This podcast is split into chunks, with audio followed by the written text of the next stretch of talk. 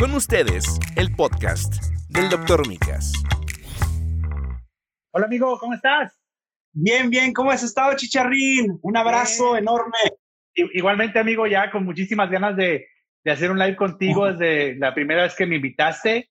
Y la verdad es que para mí es un honor y un placer enorme estar con uno de los doctores más famosos de México.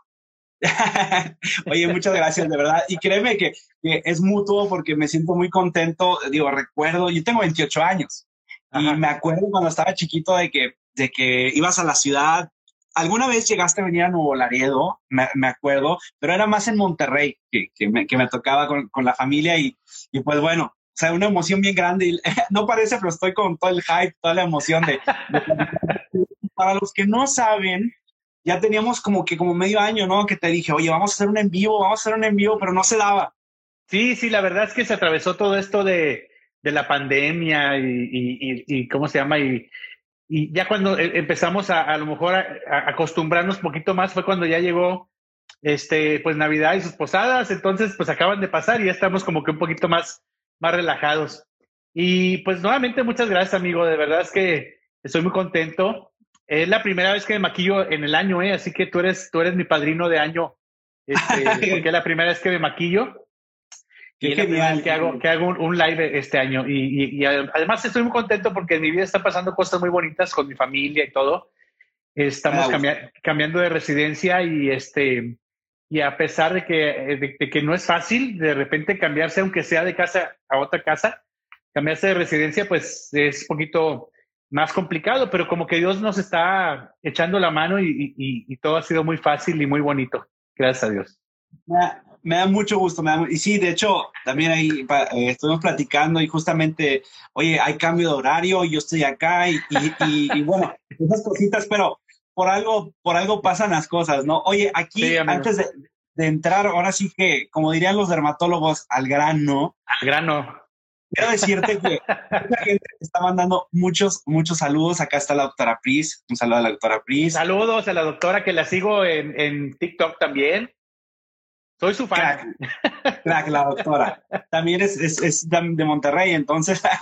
¿Ah, es de Monterrey, de veras? Sí, es de Monterrey la doctora. Ah, ah eh, apenas me estoy enterando, no sabía. Sí, y, y pues bueno, tú, bien lo has visto que hay mucho, muchos creadores de contenido y si no fuera por TikTok, yo no, o sea, jamás me hubiera pasado que iba a platicar contigo y, y, se dio hace, hace como medio año, ¿no? Que hicimos una colaboración para, para ahí varios videos en, en, TikTok. Estuvieron buenísimos. Falta que pongas uno o me lo perdí. A ver, explícame eso. No, sí, sí los publiqué los tres. Sí los ah, publiqué los tres. Entonces el último no, no, no lo he visto. Pero no hay problema, los volvemos a subir. No hay problema. Porque yo, yo creo que, el contenido muchas veces, tú sabes, ¿no? Hay veces en que las personas no ven un video y me ha pasado, me ha pasado bastantes veces que subo un video y me dicen, oiga, Doc, estuve esperando su respuesta del paracetamol, por ejemplo, y le dije, oye, es que ya lo vi. Y me dicen, pues es que no lo vi. Y yo, no, pues no hay problema, lo volvemos a subir y, a seguir dándole, ¿no? Pero, pues sí, eh, para los que no saben de qué hablamos, eh, Chicharrín y yo hicimos una sección, bueno, una, una serie de tres videos hablando de los beneficios de la risoterapia. Así es, de la risoterapia. que, bueno, que, también, de hecho, perdón que te interrumpa, el, en, en, diciembre, no, fue en noviembre, yo creo, en noviembre, este, una compañía muy importante de acá de Estados Unidos que trae mucho al doctor César Lozano y hace muchas conferencias este, físicas y ahorita por la nueva normalidad, pues están este, haciéndolas eh, por Zoom. Me invitaron a hacer una conferencia de risoterapia y, la verdad es que estuvo muy padre, muy divertida. Y es la primera vez que, yo lo hago por Zoom porque ya me había tocado en otras ocasiones con mi hermano. Este, hemos tenido la suerte y la bendición de viajar a otros países. Hemos ido a, Chile, hemos ido a Perú, a Venezuela, no, perdón, a Venezuela, a Chile, a Perú, a Costa Rica, hemos ido a Guatemala con diferentes este, grupos o asociaciones de, de, payasos que, pues, eh, personas que se dedican a lo mismo que nosotros, que regularmente este, eh, se fijan mucho en, en, todo lo americano y en lo mexicano para ellos también provocar algunas risas y, o tener algunas ideas.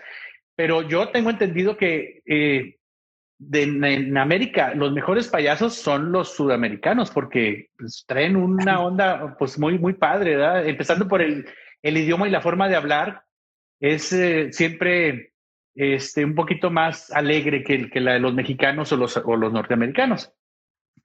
Hemos, hemos tenido la suerte que ellos nos invitan para, para preguntarnos qué, qué es lo que hemos hecho nosotros o cuál es, ha sido nuestra fórmula para el éxito, ¿no? Eh, o el secreto para que los chicharrines estén en el gusto de la gente durante tantos años.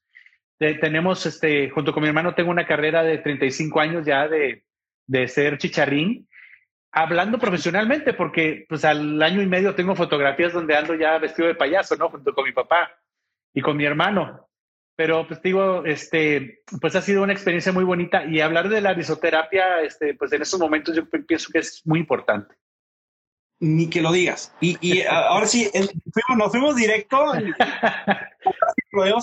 Creo que justamente lo que mencionabas, has estado viajando por el mundo, por América Latina, eh, platicando, bueno, platicando un poquito de esto de la risoterapia y, y justamente mm, creo que una de las razones por las cuales yo decidí estudiar medicina fue porque vi la película de Patch Adams. ¿De veras? Te lo juro. O sea, no, no fue como, ah, yo quiero ser ese doctor, no, pero la risa tiene un poder muy fuerte en, en, en, la salud. Claro. Y, y a la hora de, de, verte a ti, Chicharrín, o, o, cualquier otra persona que se dedica a hacer reír a la gente. Al humor. Y lo, al humor, y luego lo ves en un hospital, lo ves con, con los niños en centros de, de oncológicos, lo ves con niños que están recibiendo tratamiento y ves que una risa hace la diferencia, híjole, te, da 100 años de vida. Claro. Fíjate que hay una frase muy bonita que escuché hace poco tiempo, no, no me acuerdo dónde la escuché, pero decía, hagamos el humor. hagamos el humor. Completamente. Este, comentan por acá, la risoterapia es la mejor terapia que existe y más por la situación que estamos pasando. Completamente completamente.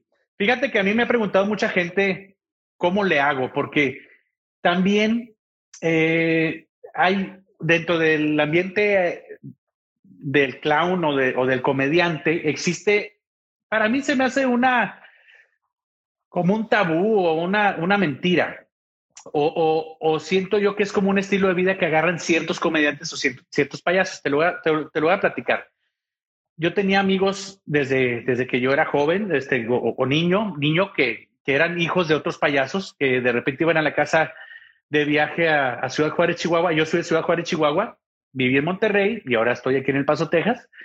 Este, y ellos llegaban con sus familias a la casa, este, donde, donde vivimos toda nuestra infancia, y de repente, pues, hijos de payasos, pues nos poníamos a jugar a las payasadas, ¿no? Nos, nos maquillábamos y en el patio de la casa este, teníamos un, un patio grandecito y donde improvisábamos siempre cada domingo o cada que se nos antojaba un circo. Agarrábamos unas mesas de mi papá que tenía ahí para un salón de fiestas que ya había cerrado y las poníamos así para, este, no normales, sino, sino acostadas con la parte plana de la mesa hacia, hacia enfrente y poníamos sillitas adentro, entonces eran los palcos, ¿no? Del circo y lo hacíamos así redondo y luego este, poníamos las sábanas o las cobijas de mi mamá y les metíamos tijera sin su permiso y las colgábamos en los árboles. Entonces improvisábamos un circo, hacíamos, comprábamos chicles, chocolates, garampiñados y lo que eh, mazapanes, lo que encontrábamos en la casa y hacíamos un puesto para vender, ¿verdad? Que en realidad pues no ganábamos nada, nomás, nomás los, eh, se los vendíamos al mismo precio a los niños. Eso sí, la entrada cobramos un peso yo me acuerdo que eso fue a lo mejor en los años ochentas. Salíamos con un carrito de madera que tenía mi papá para cargar las cosas, este, porque él tuvo un circo también. Y este, mi hermano jalándolo, yo arriba con un cono y diciendo, ¡oh, gran función! No se la pierdan. Este, en la casa de la familia Ramírez y así, así. Pues iba gente, o sea, iban muchos niños, inclusive ya después con el tiempo iban adultos hacíamos eh, eh, de, gorilas, de payasos, de malabaristas, de, mil cosas. Y eso fue nuestro, nuestra forma de jugar, ¿no? Entonces llegaban nuestros amigos, hijos de payasos, y se ponían a jugar con nosotros eh, en, esa, de, esa forma. Teníamos amigos de circo que de repente llegaban a la casa y, y, les decíamos, te vamos a jugar al circo. Y ellos se quedaban así como que, no, mejor los carritos. Porque ellos vivían en el circo, entonces para ellos era aburrido jugar al circo, ¿no? Entonces a lo que voy es lo siguiente, que de repente yo tenía un amigo este, eh, en, en León, Guanajuato, que era hijo de un payaso, y tenían una forma muy rara de, de, manejar su, su, su vida o su, su trabajo, vamos a ponerlo así, porque pues, es el trabajo de payaso pues, es, es, un, es un modo de vida. Entonces de repente este amigo, yo me acuerdo que se maquillaban y terminaban de trabajar y mira, así como... Y yo, ¿qué, qué te pasa? ¿Qué te pasa? No, es que el, el, payaso hace reír a la gente, pero, pero por dentro es triste y la vida del payaso es, es muy difícil porque lloras por dentro y ríes por fuera, ja, ja, ja, ja. Y luego se, se, aprendían así poesías que yo en la vida me las he aprendido porque no me gustan. Entonces yo dije, yo tengo que acabar con eso porque, pues, ¿cómo vas a ser candil de la, de la calle oscuridad de tu casa? Imagínate yo aquí con toda mi, mi depresión, ¿no? mi familia traumada conmigo porque porque así debe de ser, ¿no? Eh, o, es como el doctor, ¿no? Imagínate, cura a la gente, pero él está enfermo, pues, ¿de qué se trata entonces? Entonces, yo pienso que es algo incoherente, ¿no? Es raro lo que te estoy platicando porque, curiosamente, mi amigo de la infancia ya murió. Y te estoy hablando que murió hace varios años con una depresión muy grande. Su papá ya murió sus compañeros payasos que trabajaban con ellos y pensaban de la misma manera ya murieron. Entonces esto es algo raro, ¿no? Entonces es, algo hasta, hasta ciertamente, hasta, hasta, hasta macabro, ¿no? Dices tú, ¿por qué la gente se obsesiona en pensar de que el payaso ríe por fuera y llora por dentro? Yo dije, no, eh, ahora sí, con perdón de la palabra, a la fregada, yo no voy a ser así, dije, yo no voy a ser así, yo voy a tratar de luchar por ser feliz y de hacer felices a los demás, porque entonces creo que la fórmula también de los chicharrines ha sido esa, y, la clave del éxito de los chicharrines ha sido, primeramente, primeramente ser honestos, o sea, la, honestidad es, es, creo que la clave del éxito en empresas y en, y en personas. Dicen que, que los valores de una empresa, este, son, son los, no, perdón, las empresas grandes a nivel mundial sus vectores principales son los valores. Y estamos hablando de, la honestidad, ¿verdad? Cuando tú eres honesto con la garantía de tu producto, este, con, con este, eh, pues hay muchos valores, ¿no? La, honestidad, este, muchas veces hasta hay empresas que yo he visto que sus líderes creen en Dios, ¿no? Y, está todo basado en, en valores y principios que, hacen que las marcas, hasta tú, hasta tú dices, yo, yo, yo, creo, yo creo en esta marca por algo, ¿no? Porque algo, algo me da a diferencia de otras marcas. Entonces, igual en los personajes y, en, las personas y, en, los artistas, ¿no? Como hay ese contacto directo con el público, es, yo pienso que si la gente ve a los chicharrines que se están divirtiendo, ellos, pues va a ser más fácil que los demás se contagien y se diviertan también si yo estaría pensando en mis problemas, ¿no? Porque pues, todos los tenemos, pero pues también hay que aprender a, a llevarlos o hacerlos a un lado a la hora de, de ¿cómo se llama?, de, de, trabajar o a la hora de, de, hacer tu misión en la vida. Este, si, si, yo me divierto, la gente va a ser más fácil que se divierta. Si, de hecho, un día estábamos en, en, familia con Chabelo, en el ensayo del programa, porque se hacía, el, e, el ensayo se hacía los sábados. No, perdón, se hacía el viernes el ensayo se ensayaban dos programas. El sábado se, se, grababa un programa y el domingo se grababa otro. Entonces estábamos ahí en las, en las gradas del, del, Foro 2 de Televisa, que el Foro 2 es muy famoso porque ahí se hizo siempre en domingo y se hizo El Chavo del Ocho y se hizo otro rollo con el Ramones. O sea, tiene, tiene esa bendición, ¿no? De tener esos, esos grandes, ser ese foro de, para esos grandes programas. Estábamos sentados en la grada y de repente se acerca Chabelo con nosotros y nos dice, Dice, muchachos, dice, me gusta mucho cómo trabajan ustedes. Digo, gracias, señor, muy amable. Lo voy a seguir invitando. Duramos ocho años en, en familia con Chabelo. A lo mejor al principio, esporádicamente, pero ya al final era casi todos los domingos, ¿no? Entonces, pues olvídate, fue una gran escuela para nosotros estar ahí. Y de repente nos eh, se acercaba Chabelo y nos decía cosas como, como la que te voy a platicar, que, que nos, nos, nos dijo, dice, la gente no es tonta, dice. Si la gente ve que tú te diviertes, la gente te la va a comprar. Dice, pero si tú eres hipócrita y estás fingiendo que te estás divirtiendo y quieres divertir a los demás, la gente no te lo va a comprar. Dice, la gente te va a mandar la fregada. Dice, y además, algo que, que no se les debe de olvidar, la televisión es un enano hambriento con la boca abierta, dice, que no se llena. Entonces hay que estar sacando cosas, sacando cosas nuevas y estar eh, alimentando, dice, porque nunca se va a llenar. Dice, eh, siempre nos decía cositas así bien, bien extrañas, pero, pero muy, muy padres, ¿no? Entonces te hacen pensar y te hacen, te hacen este, pues eh, darte cuenta, ¿no? Que, que, la honestidad es el, primer factor que, que, la gente se da cuenta, ¿no?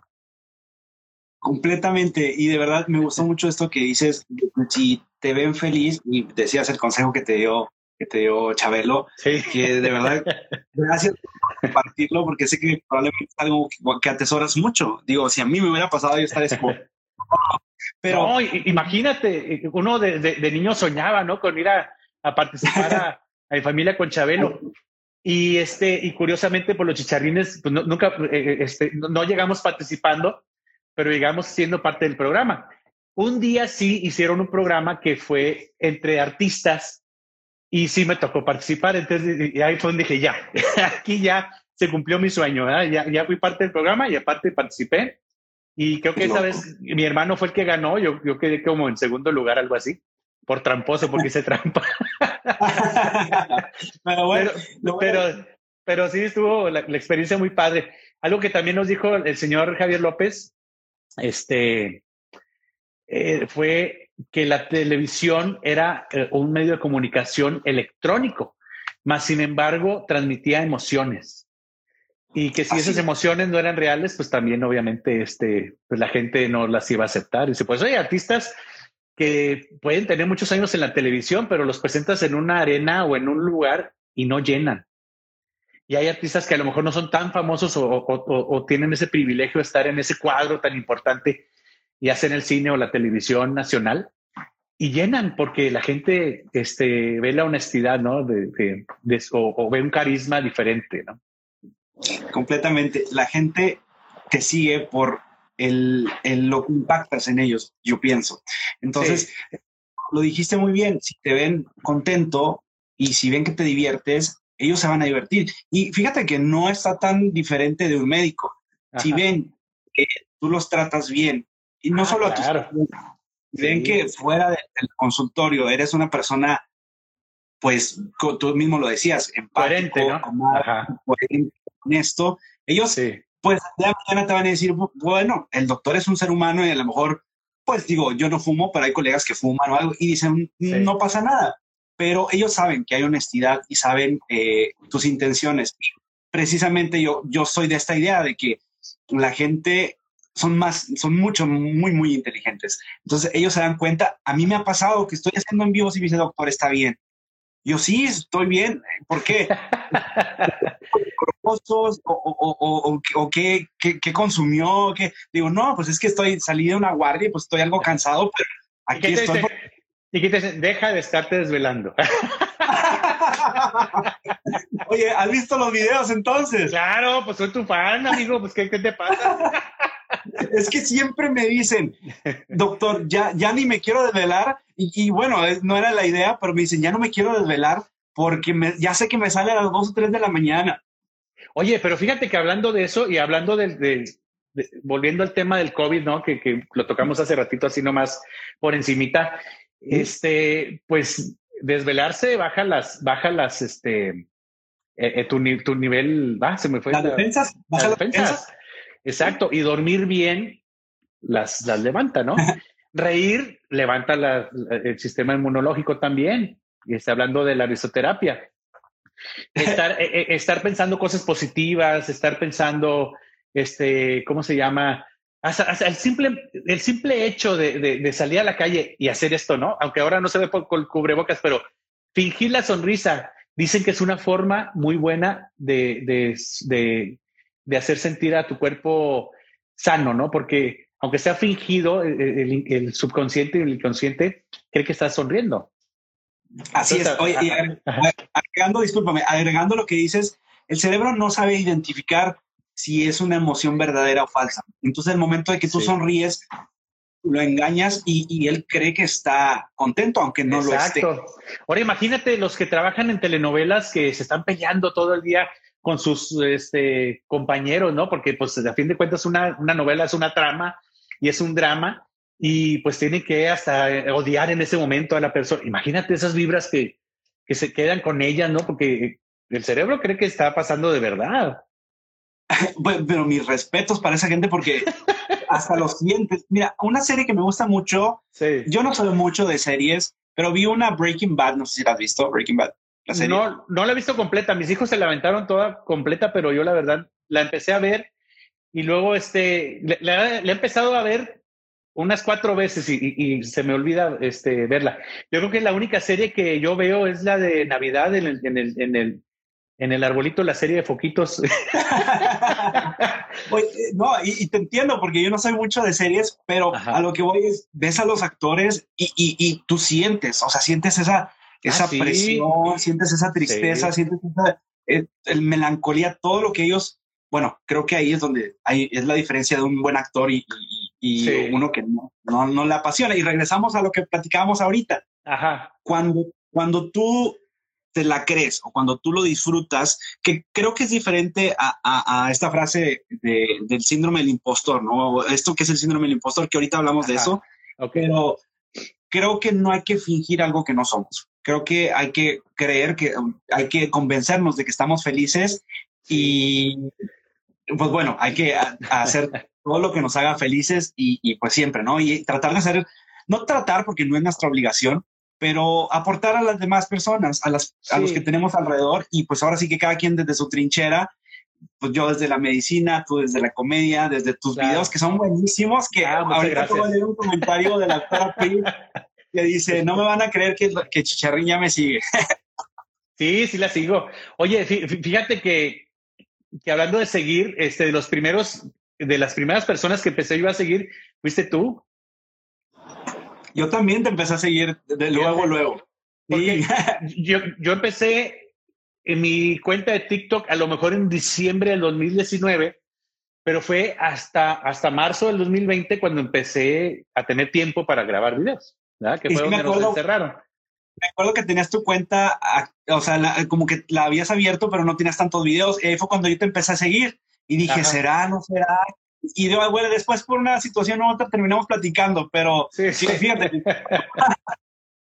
Qué loco, me da, mucho gusto que esto, lo, esto de las redes sociales conecten gente que, oye, la vez pasada estuve platicando bueno, el año pasado estuve platicando con, con Alma Gómez de Cositas, estuve ah, platicando con, con Alex Day, que es un escritor y, un conferencista. Y bueno, gente que estoy platicando con Carlos II, que también es un actor de doblaje, hace la voz de Woody para Toy Story y bueno, personajes de, series. Y a lo que voy es de que jamás, jamás me hubiera pasado por la cabeza que yo iba a estar.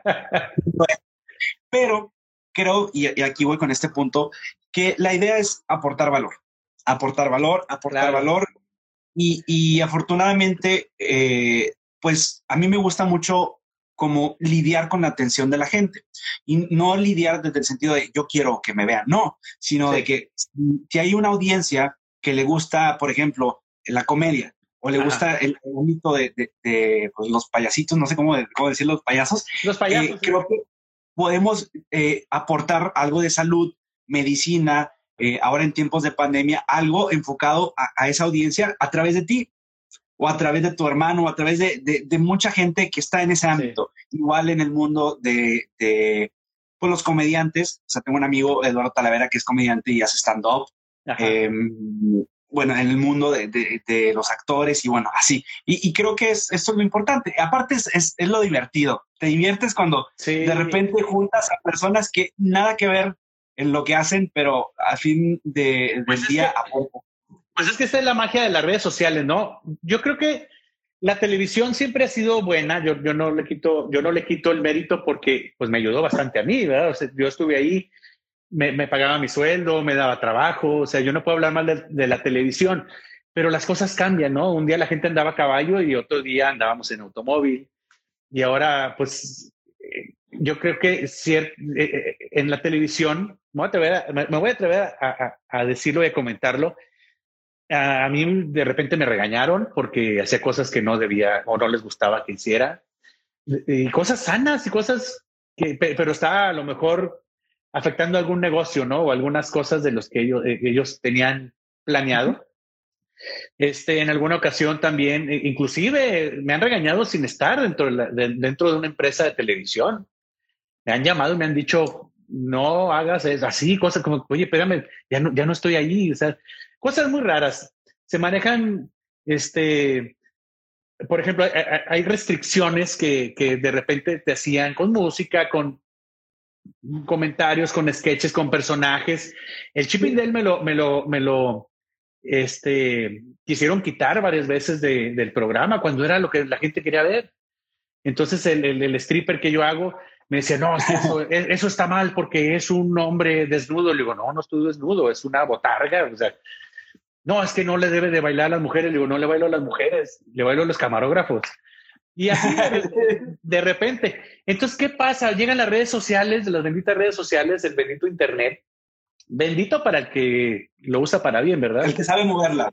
Claro, es, eh, eh, yo siempre he puesto, cuando empezó el Internet, que, me acuerdo que mis tías me decían, cuidado, mijo, porque el Internet dicen que a veces hasta matan a la gente y no sé qué. Le digo, mire, tía, algo bien sencillo. Usted sale a la calle, eh, el Internet es la calle. Usted puede ir a la iglesia o puede ir a un bar. Es, es lo mismo, le digo. Usted toma la decisión qué hacer y qué no hacer. O sea, simplemente con una piedra, ¿no? Puedes matar a alguien, pero también puedes construir un templo, ¿no? O sea, puedes hacer mil cosas. E, ese, ese yo pienso que es la, eh, el chiste de la vida, ¿no? Encontrar las herramientas y utilizarlas para bien. Entonces, aquí en el Internet y en las redes sociales, pues no hay restricciones. Bueno, Donald Trump piensa diferente. ¿Y te acuerdas que querían borrar TikTok hace como medio año, no? Que hubo esta, esta onda de, que, que, justo era cuando estábamos platicando los videos de que dijimos, oye, ¿qué va a pasar? No, no sabemos qué onda con esto. Pero pues, tú lo has dicho, es, es una herramienta que el que sabe usarla. Sí. No, y, y, fíjate otra cosa, este, la diferencia de la televisión y, y, y, las redes sociales, este, me atrevo a decir esto porque no lo estoy diciendo de una forma malagradecida, simplemente es la realidad, ¿no? Yo, yo, pienso en ni, crítica porque pues eh, hay, hay, televisoras que ahorita este, ya, no es, ya, ya, no están en sus años mozos, ¿verdad? O ya no tienen el poder que tenían antes. Y, y las redes sociales pues han ganado muchísimo camino, pero las televisoras de repente ponían a gente que a la gente no le gustaban y se los ponían a fuercitas, ¿no? O sea, como que este, de repente habíamos personas que buscábamos la oportunidad de, la vida, ¿no? Y, la televisora ponía a alguien que hasta sin talento, que no cantaba o que no hacía reír, o etcétera, ¿no? miles de cosas. Imagínate que, que, los hospitales hicieran lo mismo, que pusieran a, doctores que no saben o, no se prepararon nomás porque es primo o, es, digo, a lo mejor pasa, quién sabe, ¿verdad? No, pasa, pero pues, sí te entiendo, sí te entiendo. Eh, eh, entonces las redes sociales no, el que escoge es la, es la gente, el público es el que decide a quién ver y a quién no ver, es diferente. Ahora sí que por eso se llaman canales de televisión, porque todos pasan por ese canal.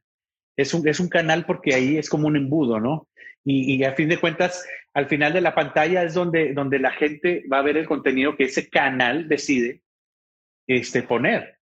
Pero las redes sociales no es un canal, es, es, es un universo de, de, gente creando este contenido y pues cada quien se gana su lugar, ¿verdad? A pulso. Esa, es la gran diferencia. Yo creo, yo opino y yo he visto que las redes sociales han democratizado la información y la comunicación. Yo te hablo de información porque es lo que, que, lo hago, informar. Sí. Pero es decir, si ahorita tú quieres publicar un libro, por ejemplo, ya no requieres forzosamente ir a, a una editorial a que ellos te lo publiquen. Tú lo puedes hacer de manera digital. Están Amazon, o un disco. Antes tenías que ir con, una disquera que ellos eh, a veces hasta te contrataban y te guardaban porque ellos, ellos estaban protegiendo a su artista. Este, del momento. Del momento. Entonces, ¿cuántos artistas les pasó así? Que, llegaron a, a, tener la, la, la, infortuna de que los firmara una disquera y los guardara para siempre. Y completamente, completamente. Eh, qué triste.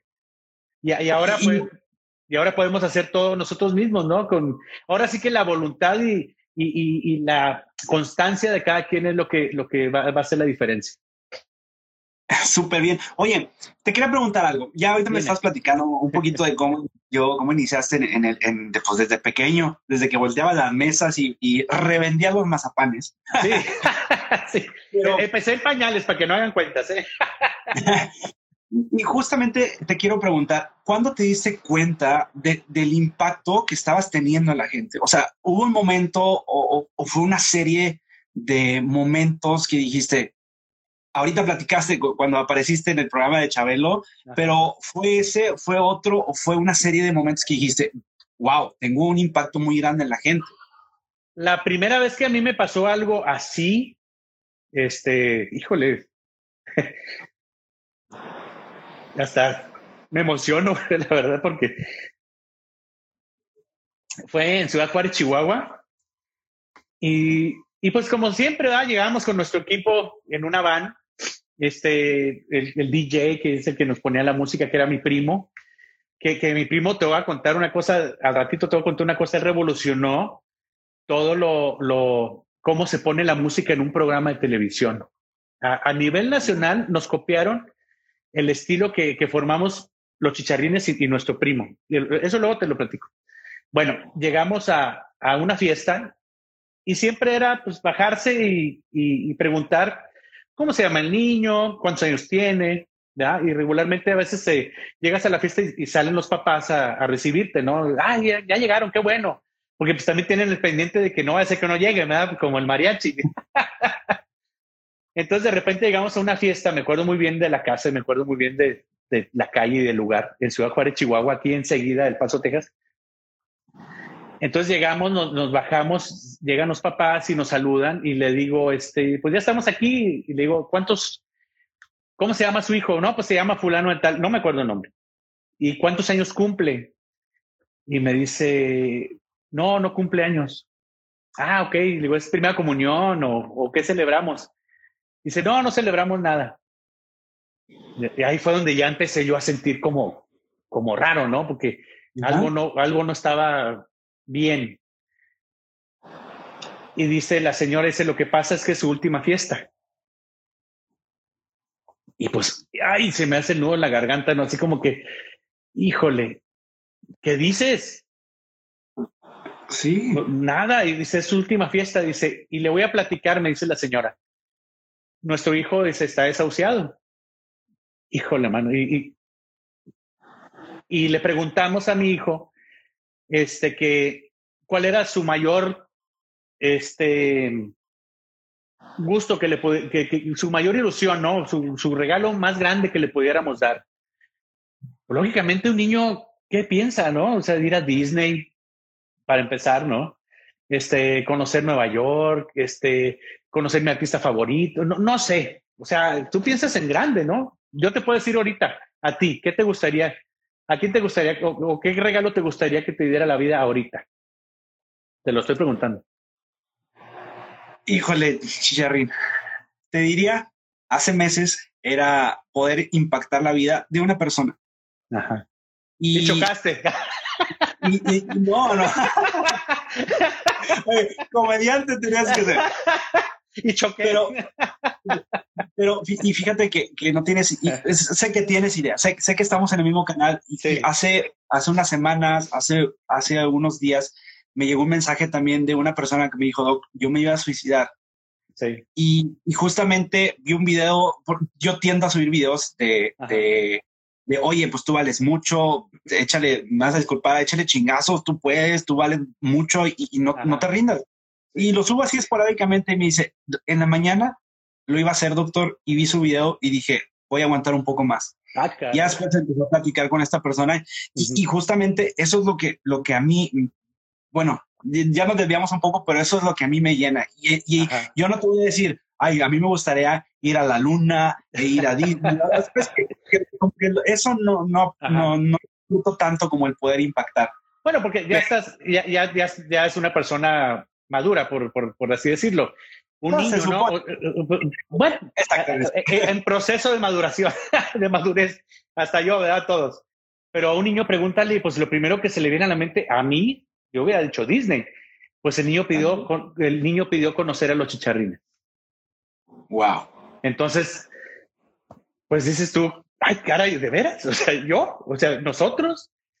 Y pues sí. Entonces imagínate, darte cuenta de eso y luego entrar a la fiesta con el público y que todo el público sabe que ese niño está desahuciado, menos el niño. Entonces no puedes entrar con la, con la cara larga, ni llorando, ni nada. Tienes que hacerle al niño la mejor fiesta que le puedes haber hecho en, la vida.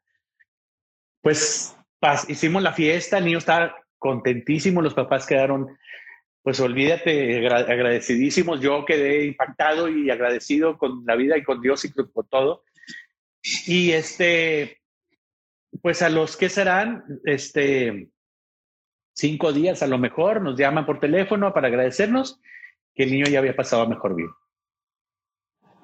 Entonces, esa fue la primera vez que, esa, esa, fue la primera vez o, el primer, la primera cosa que me di cuenta yo de, de, que de veras, o sea, alguien me está escogiendo para, para conocerme, para, para despedirse de este mundo. Es algo increíble me ha pasado también con las redes sociales, muchas personas que con los videos que están ahí en YouTube, que ni siquiera yo los subí, los subió otra gente.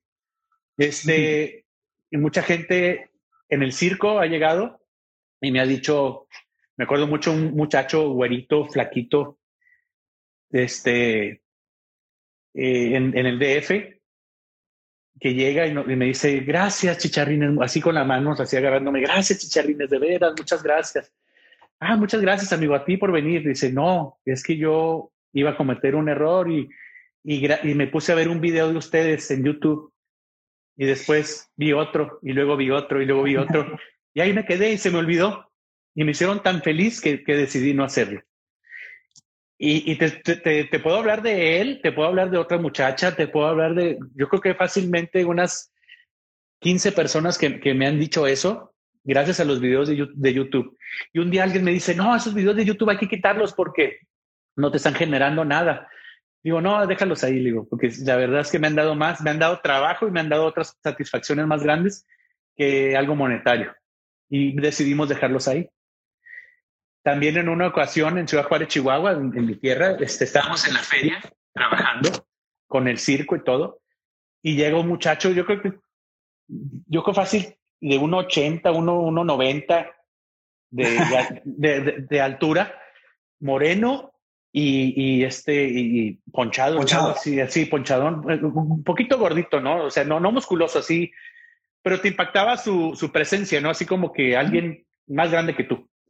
Entonces se acerca conmigo y me dice, gracias, chicharrín.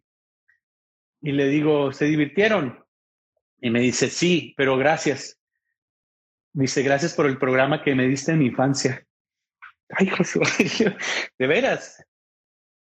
Me dice, gracias a ti, yo no soy delincuente. Y le digo, ¿por qué me dices eso? Dice, porque, porque tú sabes que Ciudad Juárez, Chihuahua, este, pues de repente este, fue una, una, de las ciudades más peligrosas. Este, que digo, gracias a Dios, yo ya estaba fuera de ahí, este, cuando pasaron este, las cosas peores, ya, ya vivía en Monterrey, pero pues todo lo que se entera y todo lo que este, familiares y amigos este, o noticias nos dijeron. Entonces que llega un joven este, y que te diga que gracias a, tu programa él nos hizo delincuente, porque al momento del programa, todos sus amigos que ya murieron, me dijo, los amigos que yo tenía en mi colonia, con los que yo me juntaba, dice, ya murieron. Y gracias a que el programa empezaba a las 3 de la tarde, yo no salí a jugar con ellos. Entonces, perdí, perdí la amistad de ellos y, me enfoqué en estar en mi casa viendo el programa. Dice, así que gracias a ti, no estoy muerto y no soy delincuente. Híjole, mano. No, pues olvídate. Cosas que te, remueven el corazón. Te, cambian la vida, te cambian la vida, porque justamente eh, lo que yo te platicaba, lo que, lo que yo también viví hasta hace poco, oye, uno subestima la voz que tiene en, y yo te hablo de redes sociales porque es lo que pues, nos dedicamos, ¿no? Ahorita como a crear contenido, creadores de contenido y, esto de, producir, eh, pues bueno, en mi caso es información, el tuyo es, comedia, es algo muy, muy noble. Sí, muy, muy, muy, muy diferente. E, en, cierta forma, es como decíamos nosotros, este, a veces nos criticaba la gente digo, muy rara vez, ¿verdad? pero decían, es que ustedes deberían de, enseñarle a los niños cosas buenas porque su, su, misión es educar a los niños. Y yo ahí me decía, no, señora, discúlpeme, o sea, el niño llega de la escuela cansado, de, porque también se cansa uno de ir a la escuela, y luego lo regaña la maestra en, en la escuela y luego lo regañan los papás en la casa, pues, ¿qué les toca? Pues vernos a nosotros para divertirse y olvidarse de todo eso. Sí es. Entonces, eh, nuestra misión es divertir. Nuestra misión es hacer reír, nuestra misión es, es, otra. Este, pero así como que educar, pues, pues yo como que no le veo, no, le, no le veo por dónde, ¿verdad? Si todo es juego y es risa, ¿verdad? Oye, y aún así, yo, y yo te lo platico desde lo que yo sé, eh, redes sociales las utilizamos, yo las utilizo para enseñar, pero aún así, y tú lo has visto en mi contenido, lo trato de hacer divertido, y de una manera digerible, porque sabemos, yo, también entiendo que, oye, si llegas o, sales, bueno, ahorita ya no, no vamos a, las escuelas y eso, pero terminas tu clase, tu, en, tu clase, tu en vivo de cuatro o cinco horas, oye, lo último que quieres es ver a otro, alguien más enseñándote algo en la escuela. Mejor se te explico un video diciéndole, oye, ¿sabías que si te desvelas te vas a, vas a quedar pequeño? sí el chiste, ¿no? Bueno, creo que también es, yo siempre he dicho, el contenido que yo hago es contenido eh, educativo disfrazado de entretenimiento, o viceversa, como lo quieras ver. Es que yo pienso que más bien tú lo que estás haciendo es, es, siendo informativo, ¿no? O sea, este, la información es diferente, ¿no? O sea, eh, la información es algo que puede ser muy, muy atractivo, muy agradable. Y a fin de cuentas, la gente decide tomar esa información y educarse o no. Me explico, o sea, tú pones, tú pones, es como, es como un buffet, ¿no? Tú pones todo, ahí está, ahí está, vámonos. La gente puede comer sano, ¿no? De lo que pusiste ahí en el buffet, o puede atragantarse hasta que le dé una congestión, ¿verdad? Entonces, la gente decide. Pero yo pienso que la educación es 100%, 100% este, obligación de los padres. Y cuando las personas ya estamos grandes, que ya estamos fuera de la casa de nuestros padres, pues e, esa educación es, sigue o continúa siendo nuestra responsabilidad, ¿no? Porque ahora hasta nuestros hijos nos educan, ¿no? con el ejemplo. Y uno, uno da el ejemplo a los hijos, pero a veces los hijos salen con cada cosa que dices tú, ah, caray, hasta te sientes como, ay, perdón. ya pero, están más preparados que uno, ¿eh? Sí. Entonces, la, la misión tuya y mía, en este caso, en, en comedia y en medicina, es informar yo te informo de, de, la comedia y de los chistes y de las tarugadas y de, y de, la, de la, simpatía y de, y de lo divertido, ¿no? Y tú te vas a, a, a todo lo, lo, de medicina, ¿no? Y, y, psicológico, porque muchas cosas de las que dices, yo me fijo que, que traen mucha psicología. Y, y la, la, risoterapia, o en este caso la, este, la, la comedia, también, también, también te aporta mucho, mucha psicología. Porque yo Gabriel Ramírez, hablando como la persona, no hablando como, como el personaje Chicharrín, que de hecho ni la voz me está saliendo ahorita de Chicharrín. te, puedo, decir que yo me, me, me, apoyo mucho en mi personaje o en, o en, mi, en mi labor que tengo como payaso para llevar mi vida, porque créeme que, que lo mejor que puedes hacer en esta vida es, es ser un payaso con tantos problemas que existen. Eh, el payaso te, te, te, hace ver hasta las cosas tristes en, divertidas.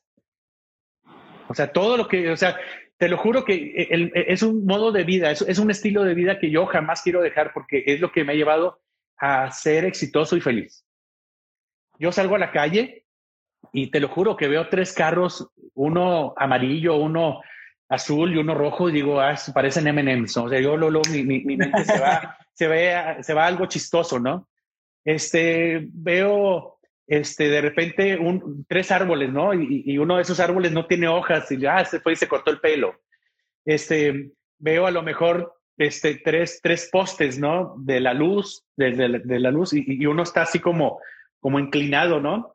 Y, como que yo me imagino que le está preguntando a los demás, ¿para qué es esta fila? ¿No? Así como que siempre, siempre buscando la, la, comedia en, tu, en tu vida diaria. Te lo juro que me han pasado cosas, he chocado, me he ponchado como, como todo este, ser humano y, hasta, hasta le buscas el lado positivo y, y, te da risa. Un día chocamos unas personas y yo en Monterrey, te lo juro que estábamos risa y risa porque se acercó un perro aquí con nosotros y, estaba como, como parando el tráfico para que los demás, eh, bien raro. Y después estábamos risa y risa, que ja, ja, ja, pues sí, pues yo frené, sí, pues yo te pegué. Eh, te lo juro. Pero ¿por qué? Porque la actitud, eh, hasta como pide las cosas, ¿no? Como te quejas de las cosas, como, como vives tu, tu día normal, pues es, es, como vas a terminar este, el final de tu día acostado pensando en lo que te pasó, ¿no? O cómo vas a amanecer al siguiente día. Oye, completamente, me, encanta lo que acabas de decir y te, quería preguntar, digo, ahora sí que yo estoy aprovechando que te tengo aquí para preguntarte todo y, por eso a lo mejor te hago hablar mucho, pero tú me dices. A ver, no, no, tú, tú, pregúntame, yo, yo, soy un libro abierto ahorita. Me encanta, me encanta. Justamente ahorita es algo que me llamó mucho la atención. Sí el personaje ayuda a Gabriel y Gabriel, eh, o de alguna manera eh, viceversa, ¿no? ¿Qué, ¿Qué, opinas respecto a eso? ¿Tú crees que el tener un personaje que te ayude en tu día a día es bueno o es malo? Y ahí te va, porque yo creo, yo, Aldo, yo creo que el decir tengo un personaje, muchas veces, a lo mejor por mi ámbito, que es la salud, es la excusa perfecta para ser una persona grosera, una persona falta de empática o una persona eh, arrogante. Te lo platico porque hay muchos médicos que entran a su consultorio y pues se creen, tú sabes, ¿no? De alguna manera... Se convierten. o sea, de alguna manera la bata pues te, te, transforma, te, convierte pues también en algún personaje.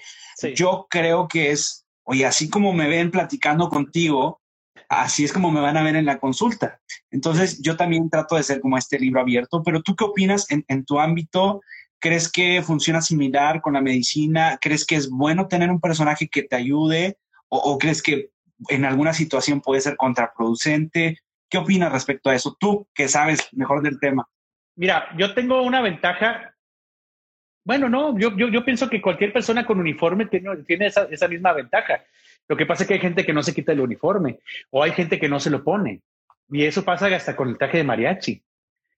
O sea, tú ponle una persona, aunque esté la persona guapa y esté, y sea modelo y lo que tú quieras, ponle el traje de mariachi. Y si no siente la música mexicana o si no se mueve como se mueve un mariachi o un torero, no, no te la vende, no, no se la compras.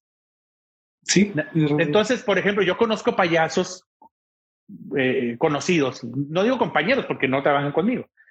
Este, y eso es algo que nos pasa a mi hermano y a mí. Terminamos, nos despintamos, este, nos agarramos nuestro traje de payaso, lo guardamos y ya no soy chicharrín. Chicharrín ahí se quedó. Y, y nunca vas a escuchar un wow o cosas así que hago de, hago de, de, de payaso porque hasta, me sentiría ridículo haciendo esas cosas. Y yo conozco payasos que todo el día están haciendo sus frases y sus chistes delante de la gente o hasta con su familia, todo el día. y dices tú, ¿a qué, ¿a qué, horas te quitaste el uniforme? Entonces, es, es, como tú, tú eres doctor. Entonces, de repente, imagínate que, que, llegarás con tu familia, ¿no? Este, a ver, respire, por favor, sí. Y a ver la lengua. Pues, oye, esas cosas se hacen cuando estás tú, este, trabajando, ¿verdad? Cuando estás en tu misión. Pero siento yo que eh, eh, el payaso tiene cierta característica diferente al doctor o, a la persona que utiliza un uniforme, ¿verdad? Por, por llamarlo de alguna manera. No, no sé si está bien dicho si la bata es un uniforme o no, pero este, el doctor se quita su bata y sigue siendo este, Juan Pérez, ¿verdad? Y, y el payaso se quita su uniforme, su, su caracterización, y ya no es Chicharrín, ya es, ya es Gabriel Ramírez, ¿verdad? En este caso. Entonces, el chiste es, yo creo que eh, dividir bien esas dos personalidades. Ah, y otra cosa, si yo me quito el uniforme, la gente no me conoce en la calle, por muy famoso que sea. Yo he estado en el cine, yo, he estado en el cine o he estado en el mismo circo junto al público, sentado. Y la gente está viendo la función del circo, yo estoy ahí con ellos y, la gente se está riendo y escucho comentarios de que no, que los chicharrines ahorita van a salir y ay, qué padre, ya, ya que se acabe la función para que salgan ellos. O, o, en el cine he estado este, sentado y de repente la gente, los niños de atrás están diciendo cosas de los chicharrines, de que mamá, la canción de los chicharrines, no sé, digo, ah", hasta mi esposa voltea y me dice, ¿oíste? Y digo, sí, sí, oí. Mi hermano una vez llegando de Argentina en un avión a la Ciudad de México, este, bienvenidos a México, no sé qué rollo. Y un niño argentino dijo, mamá, aquí viven los chicharrines. Entonces tú, ah, caray. Y mi hermano llegó y, me lo contó, ¿no? Entonces, entonces e, es como eh, eh, la diferencia, el payaso tiene, es cierto, eh, su personalidad es incógnita, ¿no? O es como, como un secreto, ¿no? Hay payasos que obviamente ya dieron su cara y ya saben, ya los conocen por estar haciendo esas cosas que te digo, ¿no? hacen su show. Conozco imitadores, este amigo, que, que, que todo el día están imitando. Ya, como diría Ana Gabriel y como diría este Maluma y como diría no sé qué. Y luego vas y los ves al show y dices tú, pues ya me aventé todo el repertorio acá en el camerino, o sea, ya, ya, o, o, cuando fuimos a comer. Yo pienso que sí eh, merece respeto todo lo que, lo que hagamos es como los, hasta los mismos sacerdotes, ¿no? Pues no están, eh, digo, yo, creo que ellos rezan durante el día, pero no, no andan rezando en la calle o, cuando hacen su vida normal, ¿verdad? Este, hay, hay personas que, que abusan del uniforme o, abusan, o abusan del personaje. Hay personas que sin personaje son peligrosas y malas. Y con personajes son, son, son hipócritas que yo pienso que ahí no hay coherencia. al menos en mí, para ser payaso, yo tengo que tener una mente limpia y tranquila y respetar a los niños y, no pensar hasta en ciertas cosas o no hacer ciertas cosas que, que, no, que no debo de hacer como persona. Para el momento que me pongo el personaje de, payaso, sentirte limpio y sentirte inocente. Exactamente. ¿Me explico? Es, es, es, como que dices, hay doctores que fuman, que toman, que hacen. Bueno, pues esa es su vida personal, que tienen todo el derecho a hacer lo que ellos quieran. Pero, pero, pero hay personas que hasta por convicción no lo hacen. O, o, o, por, o por, ¿cómo te digo? Por coherencia, ¿no? Y yo pienso que, que esas son las personas que ahorita se ponen el cubrebocas y son las personas que ahorita este, nos cuidan a nosotros.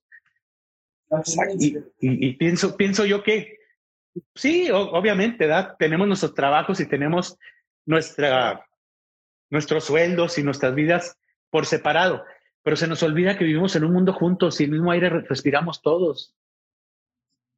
Pienso decía mi abuelo. Sí, no, completamente. Decía mi abuelo, arriba somos el... Sí. Y no sabe. sí, exactamente. Yo lo hablaba, más eh, y, justamente, o sea, sí me, me, quedó súper claro, pero eh, me encantó algo que dijiste. Eh, hay gente que abusa hay gente que abusa y con, con, voy a decir la máscara, pero me refiero al maquillaje, a, la bata, utiliza esta máscara para ser alguien que no es. Y creo que con el, el transcurso de los años, de los meses, del, transcurso del tiempo, la verdad, ahora sí, que me vas a disculpar por esta analogía, pero la basura siempre, siempre va a flotar. Ah, sí, por no decir la Mire, exactamente, por eso la, persona que, que, es mala, pues a lo mejor ahorita te, te puede engañar, pero creo que eh, eh, eh, hacer lo correcto siempre está bien, ¿no? Entonces, claro. Completamente por, por, esa parte. Te voy a preguntar así de manera súper breve, tu proceso creativo, ¿qué, ¿qué, es lo que pasa cuando, no sé, cuando haces una rutina, cuando haces un personaje incluso? ¿Hay algo en lo que digas, me encierro en mi habitación y que nadie me moleste y, escribo, o, cómo es ese proceso creativo que, que hay detrás de, de, Chicharrín, o bueno, de, los personajes que tienes, de, todo lo que haces. Gracias. Este, mira, soy bien improvisado. O sea, no, yo nunca en mi vida he agarrado un papel y una pluma. Bueno, un día sí lo hice y me quedé así. no se me ocurría nada. nada, nada se me ocurre. Se me ocurre. Si, agarro ahorita eh, una tablet, un, lápiz, una pluma o algo para, para tratar de, de escribir algo, nunca, se, no, puedo. O sea, no, así, así, al menos en mi caso. En mi caso no pasa. Conozco gente como Chespirito, como, como este, escritores que, que, trabajan ahí en Televisa, este, actores de teatro que ellos hacen su script, pero también sin su script no, no, hacen, no, no trabajarían. Es como, es como el músico, ¿no? Hay, hay músicos que, que, leen la música y escriben y, y, las partituras y todo el rollo. O sea, yo aprendí a patadas y sombrerazos. O sea, la verdad, una vez estaba eh, eh, en una plática con unos jóvenes de teatro y ellos, entre ellos estaban platicando de que no, yo estudié en, en París y no sé qué rollo. Y yo estudié en la Academia no sé qué de México. Y a mí me dio clases el, el maestro fulano. Y pues todos estaban diciendo dónde, dónde, pues, te lo juro que hasta me sentí así como chiquito, como que ahí en la torre. Pues llegó el momento que me preguntaron, ¿y usted, Chicharín, este, dónde estudió? Y yo aprendí a patar y sombrerazos. Pues Pero fíjate, sí te puedo decir cómo, cómo, se me ocurren las cosas. Hay un momento del día donde te acuestas a dormir y todavía no estás dormido. E, e, es, como un trance. No estás dormido, pero tampoco estás despierto. E, en, ese preciso momento es donde te conectas este, con, con, Ahora sí. Con tu lado creativo. Con tu lado creativo o con la nube, como dicen muchos, ¿verdad? Y es donde llega la inspiración. La palabra inspiración es, es este, estar en espíritu.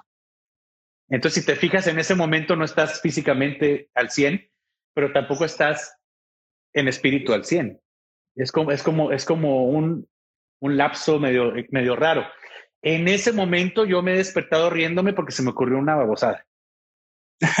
y mi esposa me, Sí, sí, o sea, te lo juro. Entonces, en ese, eh, ja, ¿Y ahora qué se te ocurrió? Me dice mi esposa, digo, se me ocurrió esto, esto, esto, Y, ahí sí es donde lo apunto, ¿no?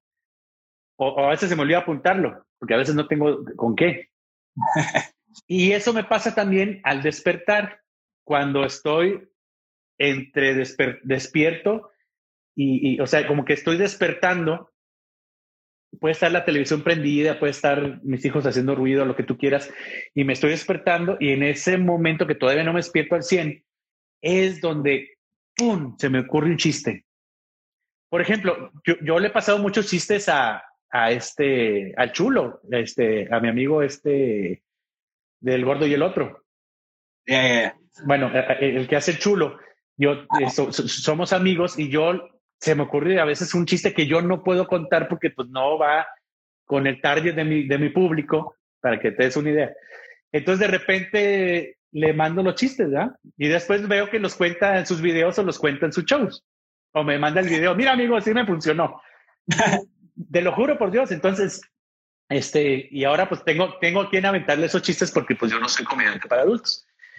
Pero tampoco son tan, tan, tan groseros, ¿eh? Son medio inocentones pero a lo mejor por ciertas características, por un doble sentido, pues ya, ya, ya, no, ya están prohibidos para chicharrín, por así decirlo. Eso también es, es este, una característica de los chicharrines que, que tenemos un código de ética que ni siquiera te lo puedo mencionar. Como que en ciertas cosas o ciertas palabras o ciertos lugares o cierto público no son aptos para los chicharrines.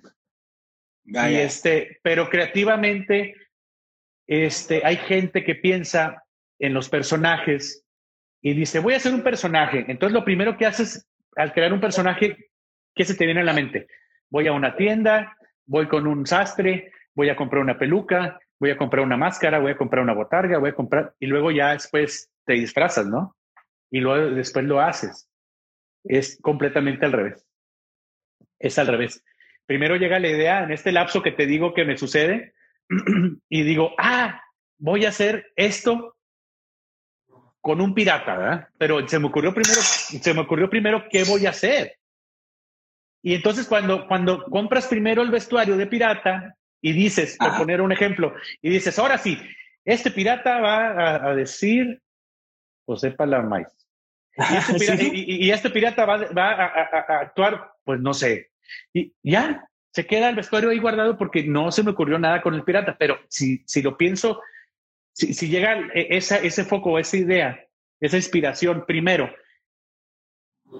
es más fácil conseguir el vestuario y, hacer, e, es un proceso diferente, ¿no? Al menos a mí me pasa así. Y es, me sucede algo similar de que muchas veces quiero hacer algún video informando sobre algún tema y es la idea que, que, se me ocurre, después trato de acoplarla al contenido audiovisual, por ejemplo. Ándale. Pues digo, ah, me, dolió aquí. Y digo, ah, bueno, pues voy a hablar de la apendicitis o algo así, ¿no? Alguien me pregunta o en la consulta tiene ciertos signos o síntomas y, y, ya después con la idea ya empiezo a crear el contenido, no al revés que de nuevo, tú bien lo dijiste, hay, cada quien tiene su, proceso creativo, pero me llamó mucho la atención antes de dormir y en la mañana, y justamente esto tiene explicación científica. Ajá. Justamente, tú lo decías en la inspiración, que es cuando conectas con el, con el espíritu, hay, hay un tipo de, sueños eh, eh, que se les llama sueños, si mal no recuerdo, no, porque no soy especialista en el tema, son sueños hipnopómpicos que o, algo así es la palabra. himnopómpicos es como el himno de las pompis, ¿o cómo? Algo así, algo así. así no se les va a olvidar. justamente es este periodo donde, donde tus ondas cerebrales están en un, en un lapso que están súper receptivas, están, están como en modo esponja y, y, absorben todo, absorben todo y se te queda mejor y, y analizas un chiste, a lo mejor no, no como que lo analizas, pero dices, va a dar risa. Sí. Me imagino que... Y es un lapso donde estás desconectado de la realidad. También. Antes, antes de despertar o antes de dormir. Porque la realidad, pues obviamente viene con sus preocupaciones y todo su combo de cosas, ¿verdad? Y esa es la que a veces nos contamina y nos hace pensar hasta en cosas que, que, están así medias, ¿cómo se? Confusas, ¿no? Nos, confunde un poquito la realidad. Entonces, en ese momento, te lo juro que, yo no sé si estoy despierto o, o, dormido. o, vivo o muerto o no sé, pero me despierto riéndome porque se me ocurrió algo. Ya nos confirmaron acá la doctora Pris, hipnopómpico, sí, sí, se dice hipnopómpico. Sí, es así. no se les va a olvidar, esa es una mnemotecnia son los himnos de, las pompis, dice Charrín. sí, es el himno de las pompis. cuando, cuando son llevados como, o sea, cuando es muy prolongado este lapso, mm. hay gente que tiene alucinaciones hipnopómpicas, que bueno, para no entrar en cuestiones como ah, de técnicas, es cuando tú sueñas pero estás despierto. Cuando no sabes si es un sueño o, o si estás dormido, eso es una alucinación hipnopómpica.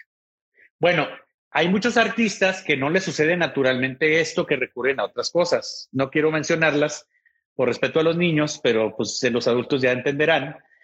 Este, es, he conocido amigos que escriben o son músicos o tienen así otro tipo de, de trabajo artístico diferente al mío, que inclusive ellos me han confesado yo me quedo, híjole, y, es triste, ¿no? O hay personas que para estudiar recurren también a otras cosas. Entonces, siento yo que en este momento pudiera decir yo que estoy agradecido con Dios por que naturalmente puedo tener esa inspiración, ¿verdad? Gracias a Dios. Qué bueno, me, encanta, me encanta. Y justamente medicina, hay gente que, que no se puede, por ejemplo, desvelarse o algo así, toman algún, algún algunas cosas para no dormir y pues para aprender más. Obviamente aquí la demanda pues es diferente, pero bueno, también tú lo has dicho, es como quitarle el, saborcito, ¿no? Es como, ¿por qué lo haces? ¿Porque quieres llegar a algo, algún ah, resultado? o porque lo disfrutas. o sea, pues, disfrutas ser lo que eres, ¿no? Imagínate componer una canción que llega a todo el mundo y, y saber dentro de ti que ni siquiera tú la escribiste. Exactamente. Es, algo triste, ¿no? es, como, es como comprar seguidores, ¿no? Aquí eh, en las redes sociales. Una vez alguien me preguntó, dice, oye, ¿tú nunca has comprado seguidores? digo, pues ¿para qué? Es como gritarle al desierto. Pues yo prefiero gritarle a cinco personas que sé que ahí están y que me, y que me van a comprar o que me van a, o que me van a contratar o que, o que me van a querer o que me van a seguir o lo que tú quieras, como lo quieras poner. Porque ahora pues, con las redes sociales y teniendo buenos seguidores, pues mucha gente ha hecho buen negocio. Sí, y, realmente yo, entiendo, te voltean a ver muchas, muchas personas, muchas marcas, te voltean a ver, pero justamente esto es, creo que caemos, o bueno, como sociedad caemos en esta trampa de la aprobación. Sí. Que es lo que lo que yo quiero que las demás personas piensen de mí por mis vistas, tú sabes, en TikTok, por las vistas, los likes, los seguidores. Oye, que, que, es algo, una trampa muy, muy canija. Sí. Por cierto, felicidades, ya, ya, está cerca del medio millón. Wow. Fíjate que sí, amigo, sí, gracias a Dios. Y yo no sé qué voy a hacer con tanto dinero. Oye, ¿O de cada uno. Ah, de seguidores. Sí. Ah, yo pensé que en mi cuenta de banco.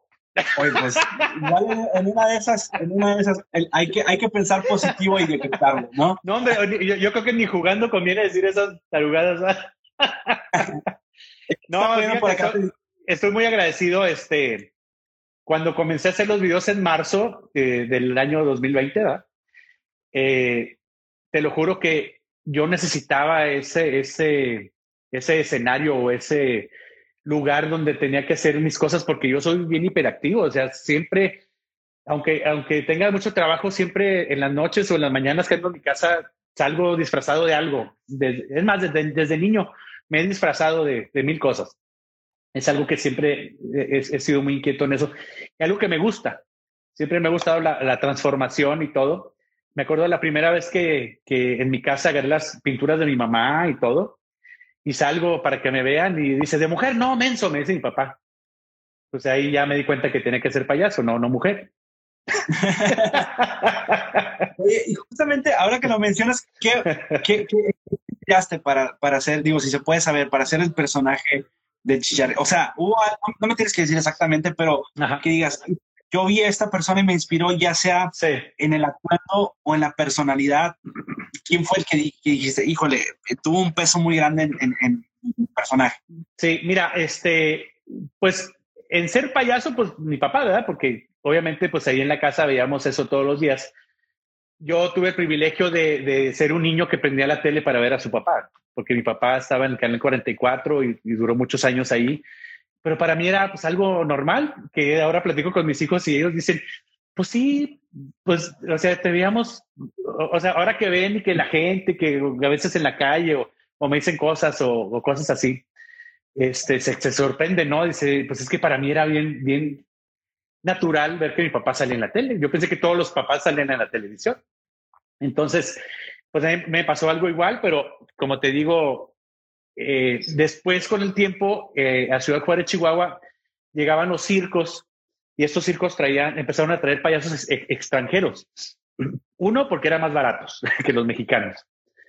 Dos, porque eran más buenos que los mexicanos. Y no estoy este, hablando mal del payaso mexicano, simplemente para mí, eh, lo personal y para mucha gente que se dedica a lo mismo que yo, eh, el payaso americano este, ha sido un poquito más frío y tiene un, un, humor diferente a, a, lo latinoamericano o, a lo latino, por generalizar. Los payasos chilenos son una bomba, o sea, son una fiesta, son una, una energía que yo no sé de dónde la sacan que a veces te pones a pensar que quién sabe qué harán estos para tener tanta energía, ¿verdad? Y todos los días. Bueno, este, en el año, ¿qué sería? 83, 82, 84, por ahí así. Llegó el circo, circo americano, circo, circo americano de los hermanos Vázquez a Ciudad Juárez. En esa temporada traían unos payasos que se llamaban los Chacota. Buenísimos, buenísimos. Y al, a la imagen del payaso mexicano, pues ni se maquillaban casi y, que, que, eran, eran unas pelucas. Uno traía una peluca güera y el otro traía una peluca como negra con, con unas mechitas blancas. Entonces los Chacota eran dos hermanos, Ulises Dolarea y el otro no me acuerdo cómo se llamaban. Guillermo Dolarea, Guillermo Dolarea y e, e Ulises Dolarea. Bueno, una energía y una simpatía y cosas tan, tan diferentes a los payasos mexicanos que hacían, que la verdad nosotros como fans de los payasos toda la vida, pues nos enamoramos de su imagen, ¿no? La imagen de los chicharrines no es exactamente igual, porque pues, yo traigo pelo rojo y mi hermano trae este, el pelo güero también, pero diferente. El maquillaje de ellos era muy sencillo y muy bonito, que se veían como unos muñequitos así, este, muy bien caracterizados y muy limpios se veían. Entonces, pues los chicharrines en ese, en ese entonces éramos niños y ellos nos regalaron nuestras primeras pelucas chilenas. Estas, estas pelucas que usamos los chicharrines son hechas en Santiago de Chile por una señora que ya murió, este, en paz descanse, y todos los payasos chilenos iban con esa señora a hacer, a hacer sus pelucas. Entonces la primera peluca que yo tuve de payaso era una peluca de ellos que, que me regalaron y las, la primera nariz de payaso que, me, que, que yo tuve era una nariz de, de ellos también, que las narices chilenas se hacían con tela de camiseta, con el dedo pulgar, así. Entonces tú, tú agarras, agarras la, camiseta así y le pones este pegamento 850, el blanco de la escuela. Lo, lo, mojas, cortas uno y luego este, esperas a que se seque así con el dedo todo el día. Y luego, y luego, le pones otra capa y otra capa y otra capa. Y llega el momento que está gruesa quitas su dedo, recortas la nariz y luego la pintas con spray este color rojo. Así se hace, así hacíamos las narices nosotros porque ellos nos enseñaron a, nosotros. Yo ya me llamaba Chicharrín y mi hermano Chicharín porque desde niños ya éramos payasos, pero pues yo creo que teníamos unos ocho, nueve, no, yo creo menos, unos cinco y siete años cuando conocimos a esos payasos. Y pues nuestra imagen nos gustó mucho así, porque siempre, siempre nos ha gustado lo más sencillo. Mi papá siempre ha dicho, lo más sencillo es lo más bonito. O, es como decir, menos es más, ¿verdad? Y sí, sí, sí, cierto.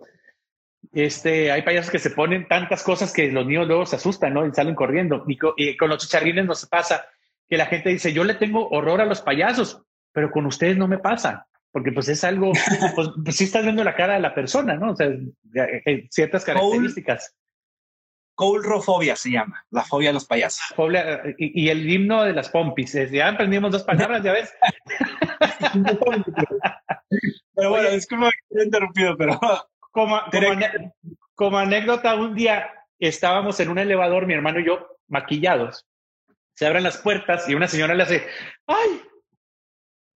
Y se mete, ¿verdad? Y luego ya se mete al elevador y va así. Y luego le digo, ¿le, tiene miedo a los payasos? Me dice, y a los elevadores. o sea que las dos fobias le dieron a la señora en ese momento. La claustrofobia y la otra no sé cómo se llama, pero, pero discúlpame que te he interrumpido, pero dije, es el momento. Claustrofobia es cuando los elevadores, ¿verdad? Claustrofobia es a lugares cerrados, pero, pero puede, puede aplicar. Bueno, entonces el caso que eh, nosotros los chicharrines nos, estamos muy inspirados en, esos payasos que se llamaron los Chacota. Eh, curiosamente, uno de ellos, no sé si ya falleció, no estoy bien enterado, y el otro ya no se dedica a ser payaso, y es una lástima porque era, eran buenísimos y fueron nuestra inspiración, la verdad.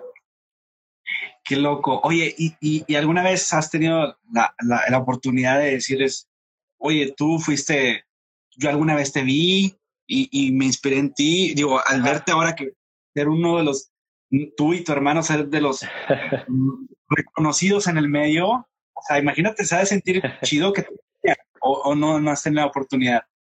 Una vez estaba en Guadalajara trabajando y un dueño de un circo me, me dijo que, que había tenido contacto con uno de ellos, con Ulises.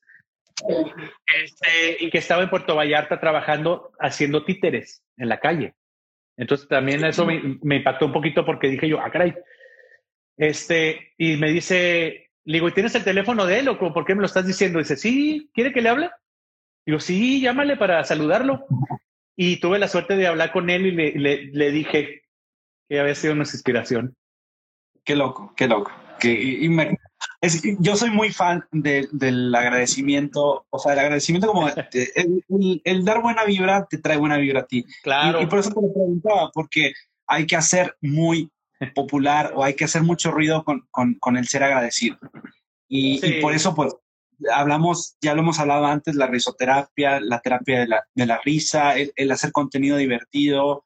Y, pues bueno, ya para entrar un poquito más en, estos temas de, los beneficios de la risa y todo, ahí está todo el contenido que, que tiene eh, Chicharrín en sus redes sociales. También ahí tenemos unos videos, probablemente los voy a volver a subir. Y justamente es este torrente, de manera muy general, este torrente de hormonas en el cuerpo que nos hacen sentir bien dopamina, la, morfina endógena, que es la endorfina, eh, la serotonina, este, estas hormonas que tu a, cuerpo... Mí, a, mí, me hacía sentir muy bien Guillermina, pero ya, ya la corrimos, ya, ya, ya, no puede estar aquí. Se enojó mi esposa. no, no, Guillermina era una tía mía. Saludos a mi tía. ¿Tiene nombre de hormona? Guillermina. Guillermina. Pero justamente obviamente el, detrás de, la risa que muchas veces no, no, no entendemos o, todo este proceso neuroquímico que hay detrás, no es necesario que lo entiendan. Digo, al menos pues yo como médico, pues yo sí, porque yo te lo voy a explicar y tienes que entenderlo. Pero creo que lo has dominado muy bien. Y pues bueno, esta es una invitación a todo el mundo a que se ría por lo menos cinco minutos al día. Está demostrado que reírse de cinco a diez minutos al día es como si hicieras ejercicio aeróbico. Entonces, o sea, los, niños, eh, un niño, este, niño niña, este, regularmente ríen de 300 a 400 veces al día. Y los seres humanos reímos entre 12 a 15, días, 15 veces al día. Esa es la diferencia de ser niño y ser adulto cómo perdemos esa magia y cómo perdemos esa este, capacidad de asombro, ¿no? Que es triste, pero es una realidad. Oye, pues aquí ya hicimos todo el ejercicio de la semana, porque ya vamos risa y risa con la y con, las, con los, los, himnos de las pompis. Ah, sí, esa, nunca se nos va a olvidar. No, aquí a, a toda la audiencia que está acá, este, aprovecho para mandar un saludo a toda la gente de Monterrey. Hay mucha, muchas personas de Monterrey aquí, también de Ciudad Juárez. Ah, poco. También hay mucha gente de Ciudad Juárez. Fíjate que me, em, encanta, mucho este, mis ciudades favoritas, Ciudad Juárez, obviamente, Monterrey y, el, y el Paso, Texas, este, son, son ciudades que, que, pues mis hijos son de Monterrey, imagínate, ellos, ellos prácticamente allá nacieron, allá se educaron y, y yo llegaba, eh, eh, algo bien chistoso, porque llegaba a Juárez y les decía yo a mis hijos, miren hijos, Juárez. Y es como que, pues papá, yo no soy de aquí, yo soy de Monterrey, es cierto. Pero, este, pues hay ciudades bien bonitas y que, que me han dado tanto, ¿verdad? Como Guadalajara, como Tampico, este, inclusive, este, nuestro programa pues, se llegó a ver en 35 ciudades diferentes de la República Mexicana, a pesar que se hacía localmente en Monterrey, este 4TV lo empezó a subir a, Sky y por medio de Sky 35 ciudades o 37 ciudades lo bajaban. Este, así que tenemos fans en, en Cancún, en Veracruz, en Tijuana. Yo creo que casi el, toda la República Mexicana, excepto lo que viene siendo el, el, el oeste, que viene siendo la, lo que es Sonora, Sinaloa y, y, para el norte. Sí, eh, ajá. pero, Tijuana, pero en Tijuana sí, en, Tijuana sí nos conocen mucho. Eh, bueno, lo que es Baja California sí nos conocen mucho. Qué este, modesto, te conocen en todo México, hombre. Pues casi, casi. pero, pero sí, sí, un abrazo a toda la gente que, que nos está viendo, que está aquí regalándonos eh, pues su tiempo para platicar. Y, y, me encanta, oye, yo soy de nuevo, yo soy de Nuevo Laredo. Ahorita que mencionabas eh, Texas, mi abuela es de Estados Unidos, es de Chicago, mi, mi, abuelo es de McAllen, o sea, yo aquí, mi, familia también es de Laredo, Texas. Y te tengo que preguntar, A ver, dime. ¿McDonald's o Whataburger? Whataburger. Ándale, pa, ándale, pa. No, no, Whataburger es, es la onda. Ya sé. Y, y, muchas veces siempre lo digo de que las hamburguesas, las mejores hamburguesas de Texas son Whataburger. Sí, son muy Yo, yo a, pesar de, de, haber nacido en, en, en, Ciudad Juárez, yo, yo no sé por qué nos la pasábamos acá en El Paso y, y siempre, ¿no? O sea, Navidades, Año Nuevo, este, los viernes era de venir a, a, las compras, mis primos, mis tíos, mis familiares, este, pues siempre, siempre acá. Entonces, yo inclusive te voy a comentar de una comida que se da aquí, bueno, que en, la región, que son los burritos. Obviamente tú sabes que los burritos este, son 100% juarenses. Este, son muy diferentes a los burritos de Tijuana y a los burritos de, de otros lados. Acá, este, la verdad es que eh, bueno, dicen que acá es donde, donde se, se inventó el burrito, ¿no? Y, también la, la, margarita en Ciudad Juárez. y en El Paso, Texas, hay una comida que yo comía de niño, a lo mejor porque no podíamos pagar McDonald's, por eso mi papá nos llevaba a ese lugar, que se llama Chicos Tacos. Y, son prácticamente unas flautas este, doradas en, en un platito hondo que tienen un, un caldillo de tomate Mm, levemente picoso y con un bonche de queso así, mira, amarillo, eh, rayado, así, pa. Te, lo, juro que se, me hace agua en la boca, pero es, es eh, son como, eh, ahora sí como, como, como el América, ¿no? O le vas o no le vas. Y estos, tacos son, o te gustan o no te gustan. Pero, pero la mayoría de la gente de aquí del Paso, Texas, inclusive de Ciudad Juárez, vienen a chicos tacos y allá me aventó un comercial, ¿verdad?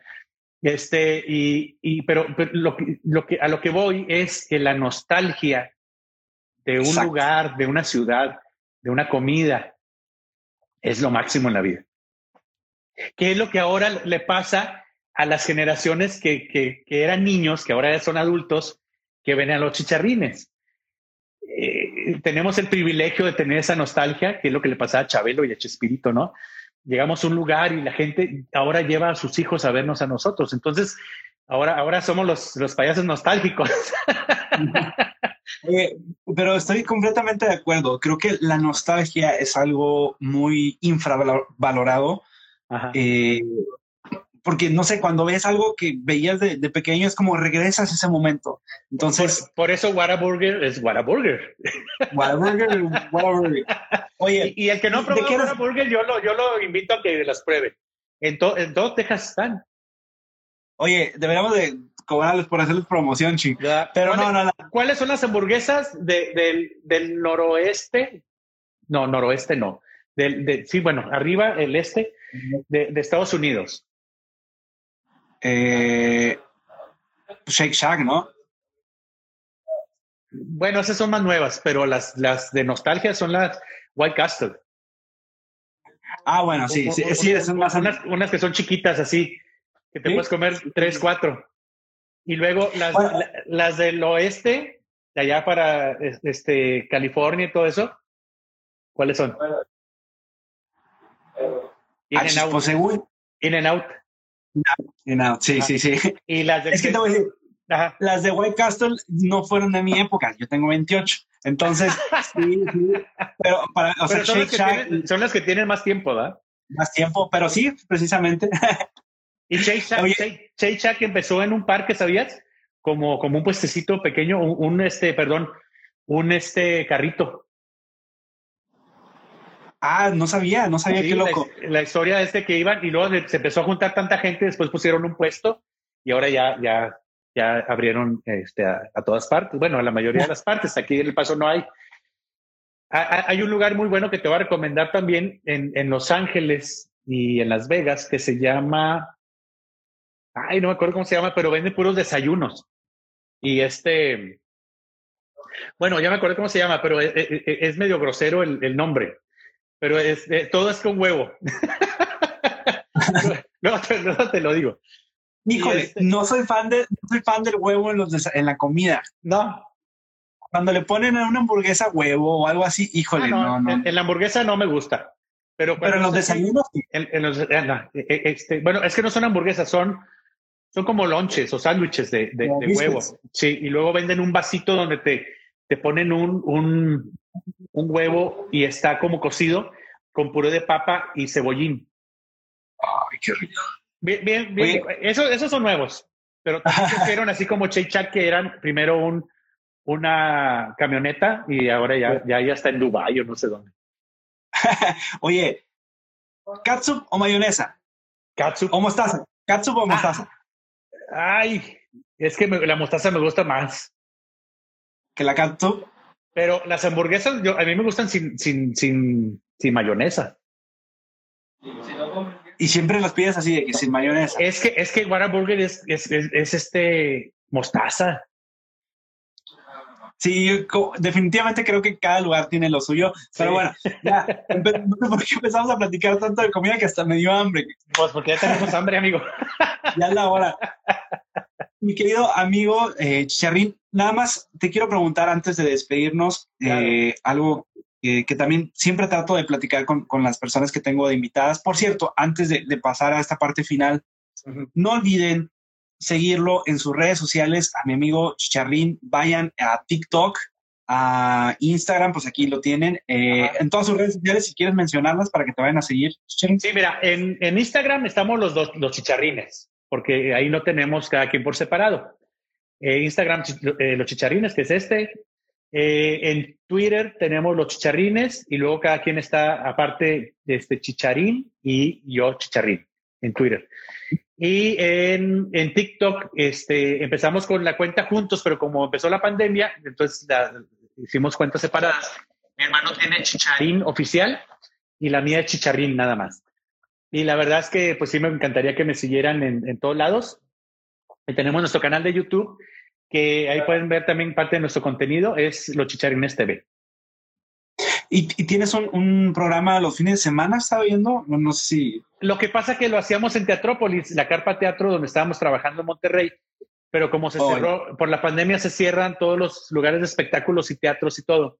Entonces, este, y luego mi hermano se fue a su casa y con su familia, yo me encerré en mi casa con la mía, y luego ya después me oh. vine para acá y así que pues hacer programas así como que está medio, medio difícil ahorita. Pero el lugar donde hacemos el programa era, era Teatrópolis y pues estaba bien padre porque era un escenario muy, muy bonito. Pero ya que pase todo esto, ya empezaremos a hacer algo juntos. Súper bien. Oye, y de hecho te iba a decir, eh, ojalá se dé la oportunidad de que, de que cuando andes por acá, eh, me gustaría poder, no sé, visitar algún lugar donde haya, me lo comentabas en un principio, ¿no? Utilizar toda esta atención que de alguna manera tenemos para poder impactar, pero de manera positiva. Estaría súper bien si nos organizamos para hacer algo eh, a favor de, bueno, de los niños o de las personas que, que lo necesiten. Estaría súper, súper genial. Y sé que mucha gente nos va a apoyar. Sí, amigo, yo creo que este, pretextos sobran y, gente que ayudar sobra también. Este, yo creo que es lo que más hay en este, en este mundo, a quien ayudar. El que no se da cuenta, yo creo que es porque pues, es, ciego o, no se quiere dar cuenta que, en realidad mucha gente necesita hasta, hasta un abrazo, hombre, hasta un apoyo, hasta una palabra bonita, no sé, mil cosas. Y ya pues también se pueden hacer otras cosas que económicamente o, hacer eventos o, pedir dinero o juguetes o cosas. Siempre hay un pretexto bien hermoso para ayudar. Además, lo hacemos a lo norteño, una carne asada Ah. Con, con, y el doctor y voy a dar consultas y lo que ahí a, ver qué hacemos. Te voy a preguntar, Chicharrín. Dígame. ¿Qué consejo o qué frase ha marcado tu vida? Así que digas, esto ha sido uno de los consejos que me llevo y me voy a llevar hasta el último día. ¿Cuál, pues ¿Cuál, ha sido? Pues han sido varios, ¿no? Este, frases, frases, yo pienso que hay una que me encanta que, no sé si conoces esta historia del anillo del rey. No. ¿No la conoces? No. Bueno, e, este, este, era un rey que, que, de repente era un rey de chocolate con de que no, e, e, era un rey que, que pues, eh, era pues obviamente muy poderoso y, y tenía pues toda su gente que le ayudaba y, y de repente le manda hacer un anillo al joyero de ahí del, del, reino, le dice, quiero que me hagas este, un anillo así bien bonito para, para, ahora mi, mi aniversario que voy a hacer rey este, por un año más. Ya le hacen su anillo y todo. Y él sentía como que le faltaba algo a ese anillo, ¿no? Entonces de repente le dice a las personas, a los pensadores o los, las personas creativas que él tenía a su alrededor, le dice a uno, le dice, ¿sabes qué? Quiero que, que ponerle una frase a este anillo por dentro. Y dice, quiero que me ayudes a, a pensar una frase que me sirva en los momentos buenos y en los momentos malos, pero no se me ocurre ninguna, así que pues tú ayúdame con esa frase, ¿no? Ya tiene este cuate pues con la enmienda, ¿no? De, híjole, tengo que sacar una, una frase para este cuate, pues cuál y cuál y cuál, hasta que se le ocurre la frase, ¿no? Y va y le dice al, al, rey, le dice, ya tengo la frase para su anillo. Dice, a ver si dímela. Y le dice, esto también pasará. Y le, se le queda viendo y dice, ¿por qué? Yo quiero una frase para los momentos buenos y los momentos malos para, para leerla en esos momentos, ¿verdad? Dice, pues ahí está. Cuando te pasa algo malo, piensa, eso, esto también pasará. O sea, por muy malo que sea, va a pasar. Pero también por muy bueno que sea, como que no te la quedas muy muy fregoncito, ¿verdad? Porque también esto va a pasar. Entonces le, gustó al, rey y, decidió poner esa frase, esto también pasará. Me encanta, me encanta. Y, yo estoy aquí como niño escuchando todo lo que... yo te veo con, con, la nariz y con el maquillaje, como, wow. Estaba te veían en, en, el circo y, bueno. Que, me vas a decir como todos me dicen ahora, cuando yo era niño lo veía usted. ya, me, ya, me, dicen como si estuviera viejito.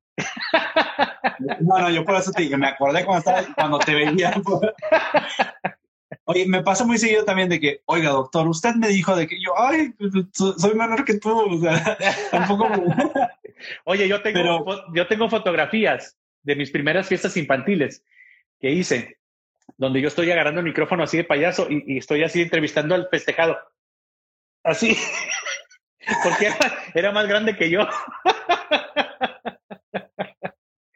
Qué buenos recuerdos. Sí, así me pasó. También una vez estábamos en una fiesta infantil con un doctor precisamente en Ciudad Juárez y mi hermano y yo hacemos la, rutina de los malabares, pero la hacemos diferente a, a, muchos payasos. Quiero pensar, a lo mejor ya, ya, hay personas que lo hacen también. Este, en las fiestas infantiles eh, pasábamos a un papá, en este caso era este doctor, y pasábamos las clavas de malabares por enfrente y por atrás, pues el así, imagínate, ¿no? Pues esa, esa, vez era de las primeras veces que lo hacíamos. Pues no le voy pegando al doctor en la nariz, ¡paz! Así un trancazote.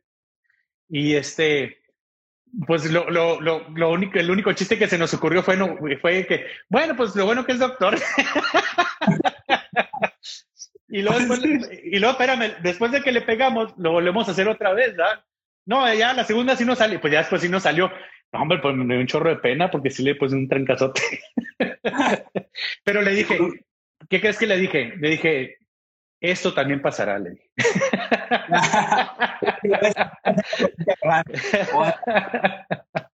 Pero eh, qué bueno, me, ha encantado platicar eh, contigo. Igualmente, amigo. Estás lleno de, experiencias y, qué fregón, qué fregón. Oye, antes de que nos vayamos, me, decías ahí de tu, primo que había innovado un poquito retomando. ¿Quieres platicarlo así súper rápido? Esta onda de. Ah, yo no sé platicabas del estudio, del, de donde grabaron y todo eso, yo ni sé, porque pues acá en el norte no, es territorio como Televisa o, vaya, de medios de, la televisión, pero si lo quieres platicar. Pues mira, este, todo empezó en 1993 en el Canal 5 de Ciudad Juárez, Chihuahua. Ese Canal 5 de Ciudad Juárez, Chihuahua, es, tiene una historia muy grande porque ahí fue donde empezó Juan Gabriel, en, en ese canal. Y ahí fue donde empezó Tintán. Entonces, imagínate, entonces es un canal y, los chicharrines. entonces, e, e, es, un canal con historia este, eh, artística, pues de, principios de, que marcó principios de, artistas, pues muy, muy de la talla de ellos, imagínate. Entonces, cuando empezamos el programa, yo me acuerdo que le hablé a mi primo Hugo, que, creo que nos está viendo ahorita, que ahorita me llegó un mensaje de no, es que no lo alcancé a leer. Saludos a mi primo Hugo, que quiero mucho. Y que un día le hablé, y que le, hablé un día que si me ayudaba en mi programa Y él dijo que sí, se fue a vivir con nosotros. Y, eh, pero en aquel entonces eran cassettes, ¿te acuerdas de los cassettes que, que metías el dedo y le das vuelta así? Bueno, pues teníamos una fila de, de 15 o 20 cassettes puestos ahí, ya listos, con, con las, las grabadoras estas abiertas, que tenemos dos. Entonces, cuando, cuando volteamos a ver a mi primo, como que ahí va, ¿eh? Y, entonces de repente le, voy a pegar a mi hermano, y él metía el cassette y luego le ponía play y se oía ¡paz! ¿verdad? Que, que es ahora como se musicalizan muchos programas pero lo hacemos con los, con los cassettes, imagínate. Entonces era, ah, era, era un, un, solo cassette para un solo efecto musical o efecto de sonido. Entonces, yo me acuerdo que lo metía, lo ponía play y luego después lo volvía a sacar, le digo, le ponía play otra vez, lo regresaba, le ponía play y cuando se escuchaba que empezaba el, el, el efecto, le ponías stop, metías el dedo, le das media vuelta y ya quedaba listo para, para ponerlo otra vez. Entonces, era manual. Entonces todo era musicalizado, efectos especiales, caídas, este, canciones. Vamos a cantar el teléfono. Entonces le ponía la canción para cantar el teléfono. O sea, todo era cantado, musicalizado. Después, este, pues llegó el, el mini disc. Ya era más fácil porque pues ya nomás buscaba los, los, eh, los nombrecitos y lo, y lo ponías. Y las primeras veces que fuimos con Chabelo, me dice mi primo, Gabriel, ven. Le digo, ¿qué pasó? Ven a ver esto, me dice. Y conocimos un aparato así grande que se llama Instant Replay, que tiene 50 botones. Y son 50 bancos de 50, de 50 botones, o sea, de 50 canciones por 50 bancos. Entonces, es lo que usan en las radiodifusoras cuando se oye que ah, vamos a un comercial y no sé qué rollo, y cuentan un chiste y lo ponen ja, ja, ja, ja, ja. Es, es instantáneo. Entonces, pues era una maravilla para nosotros, porque imagínate después de ponerlo con cassettes y después con mini disc o, con, o con CDs, pues ya era automáticamente, ¿no? Era instantáneo poner los, los efectos.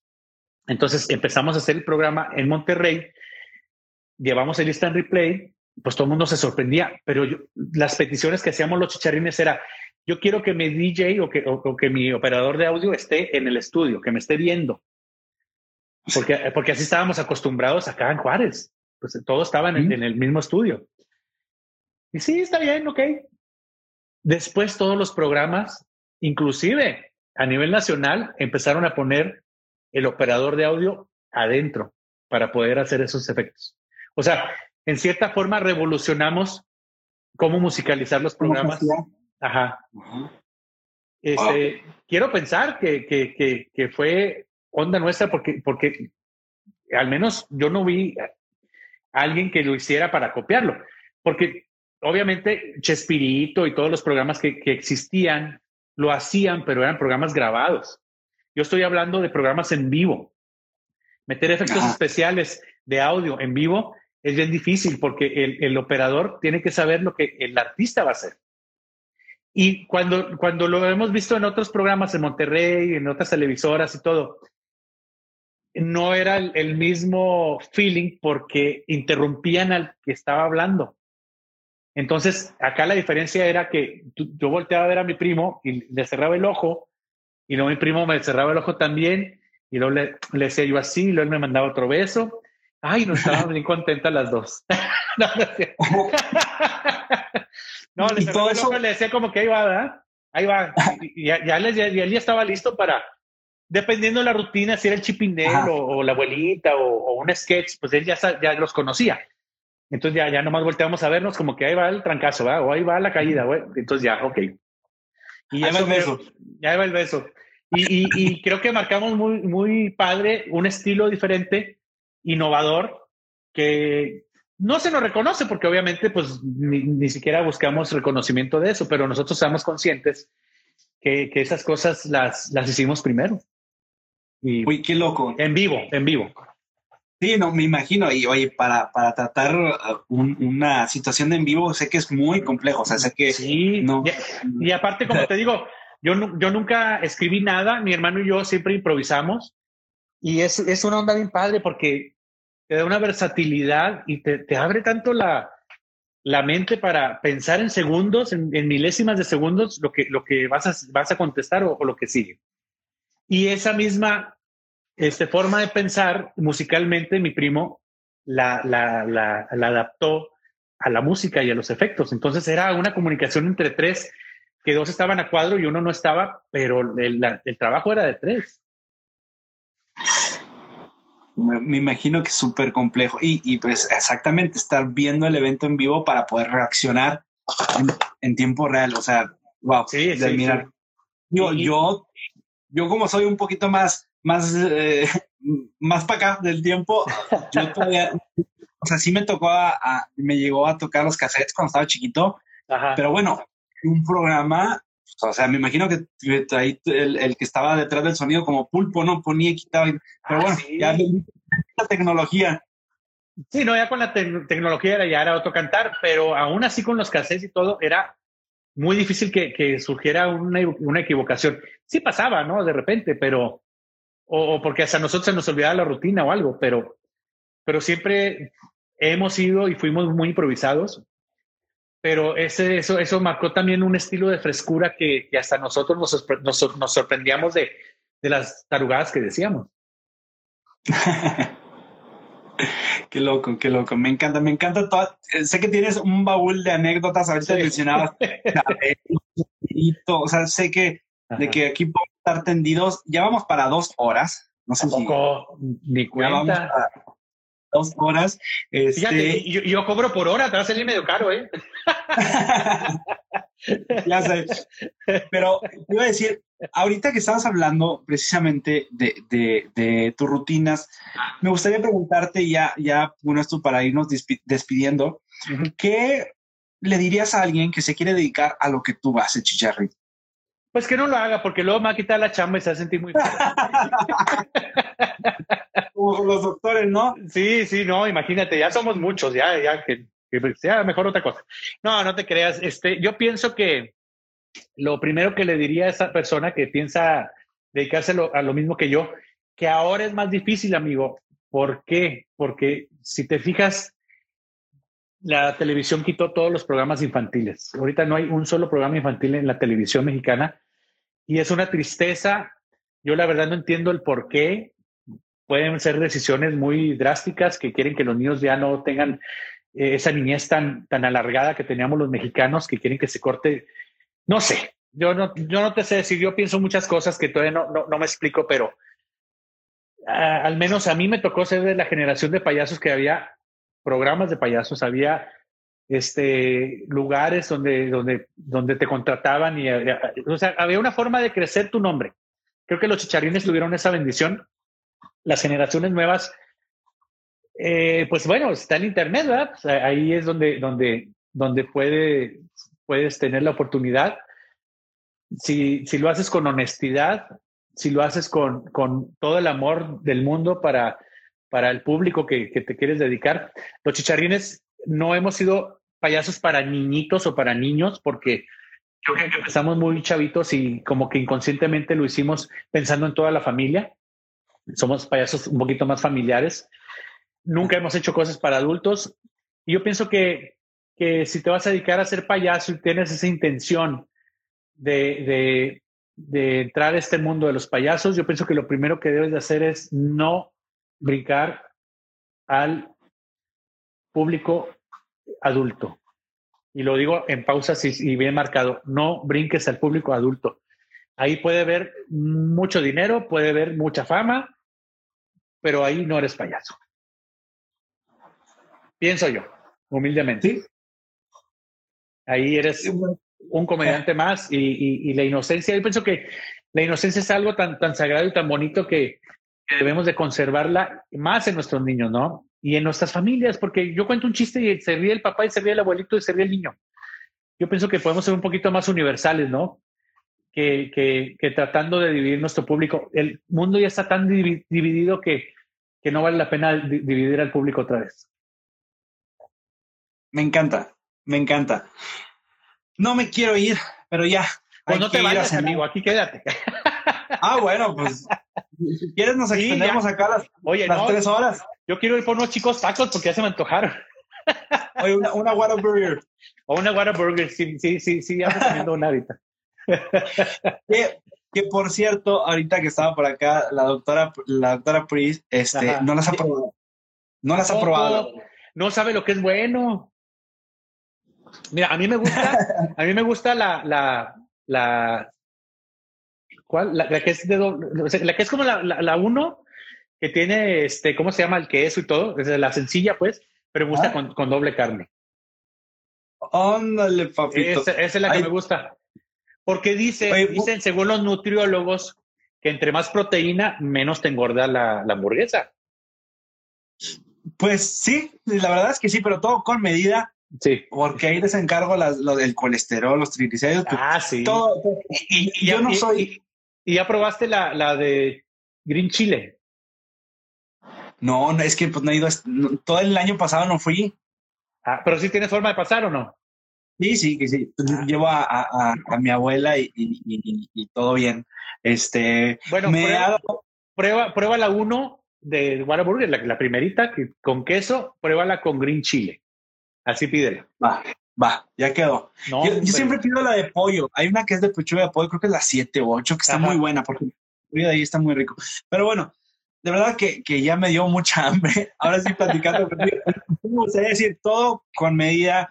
Digo, yo, yo, soy de la idea de que te comas una, una comida alta en carbohidratos, en, en, en proteína, en, en, mira, bueno, acaba llegando Pablo Mendizábal, este, que él sabe porque he platicado sobre temas de nutrición con él. Justamente, una comida no te va a engordar, una comida no te va a, subir el colesterol, los triglicéridos. Lo que lo va a hacer es tus malos hábitos y pues... La constancia de, de, hacerlo mal. Exactamente. Pero bueno, mi queridísimo Chicharrín, te doy las gracias por estar acá. Eh, aprecio mucho que te hayas dado el tiempo de, pasar eh, por acá. No olviden seguirlo en sus redes sociales, eh, ya las mencionó por acá. Si no, van de nuevo, Chicharrín, si mal no recuerdo. Chicharrín en, en TikTok. TikTok. esa es la que más le recomiendo porque ya me están pagando como 25 centavos al día. Ándale. Oye, ¿ya estás en el programa de creadores o no? Ya, ya estoy. Es que fíjate que cuando me vine para acá, ah, este, detectaron mi cuenta como de Estados Unidos, entonces ya me empezaron a pagar. Pero yo creo que de marzo para acá he ganado 100 dólares nada más. Oye, pues 100 dólares son como 10 Whataburger. Fíjate, no, no, lo había pensado de esta manera. ya, ya, ya. ya llevo. Lo vemos, lo, lo, vemos como, bueno, a lo mejor no es tanto, pero, oye. No, pero, te, preguntaba, te preguntaba porque justamente aquí en México todavía no es, eh, no ha llegado lo del fondo de creadores. No, todavía no. Eh, y pues bueno, tal vez el, día de mañana, ahorita lo que está mucho pues es la, las donaciones en los en vivos, que bueno, eso es otra, otra situación. Y gracias a toda la gente que apoya siempre a, Chicharrín y a mí. Eh, pues los invito a que lo sigan, a que se impregnen un poquito de toda la buena vibra que tiene tanto Gabriel como Chicharrín. Gracias. Es, es, es un máster, un crack en todo lo que hace. De verdad, creo que a lo mejor, no sé, llevamos dos horas aquí, hemos aprendido bastante, hemos tocado muchos temas y muchas anécdotas muy bonitas que te agradezco que hayas compartido con, nosotros. No, mi eh, amigo, al contrario, gracias a ti y de, verdad yo soy uno de los privilegiados que ha estado en un en vivo con el doctor Micas. Oye, por cierto, y gracias porque es, es, mencionabas la primera vez en este año que estás acá conmigo, que yo estoy contigo más bien, sí, yo, el honrado, el honrado soy yo.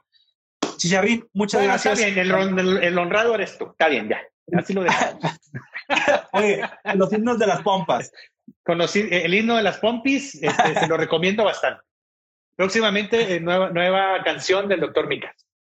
En, en, iTunes. ¿Qué opinas? ¿Qué opinarías si el día de mañana escuchas una canción hablando de salud del doctor Micas? Ah, pues es lo que te falta, amigo. Es lo que estaría, yo creo que estaría genial. Es más, yo tengo la persona que te puede hacer la canción, fíjate. Ah, bueno, ahí platicamos, porque justamente pensaban, a lo mejor a alguna gente no le gusta, a lo mejor otro sí, pero dije, pues, si hay algo positivo que, pueda salir de ahí, o sea, imagínate el día de mañana que veas a alguien diciendo, lávate los dientes, no sé, porque si no te da caries, oye, está hecho, ¿no? Pero de nuevo, lo dijiste muy bien, en, en, en, la, en la, inocencia o, o en, hacer las cosas de, con amor y con empatía, trae muy buenos frutos.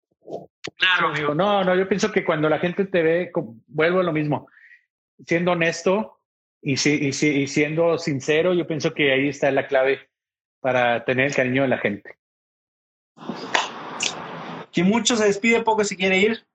Pero bueno, hay que, hay que dejarlo Dios te bendiga, Dios te bendiga y, bendiga mucho a, tu gente, a tu público, a tus seguidores.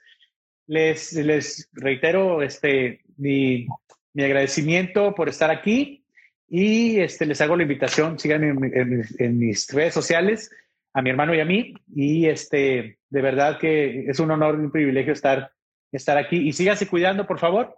Y háganle caso aquí al doctor porque ellos saben más que nosotros y de verdad hay que respetarnos y, pensar en los demás. Oye, antes de irnos, ahora sí, un mensaje para la gente para cortar este pedazo y subirlo a TikTok para que los invites a, cuidarse y usar cubrebocas y, pues no salgan. Ok. Hola amigos, ¿cómo están? Soy Chicharrín y les quiero decir que cuídense mucho. Aquí estoy con el doctor Micas, que él me está diciendo cómo cuidarme, cómo ponerme cubrebocas y cómo salir a la calle con mucha precaución. Háganlo. Gracias, amigo. Un abrazo y mucha buena vida. Igualmente. Bye bye, gracias. Y este fue el podcast del Dr. Mijas.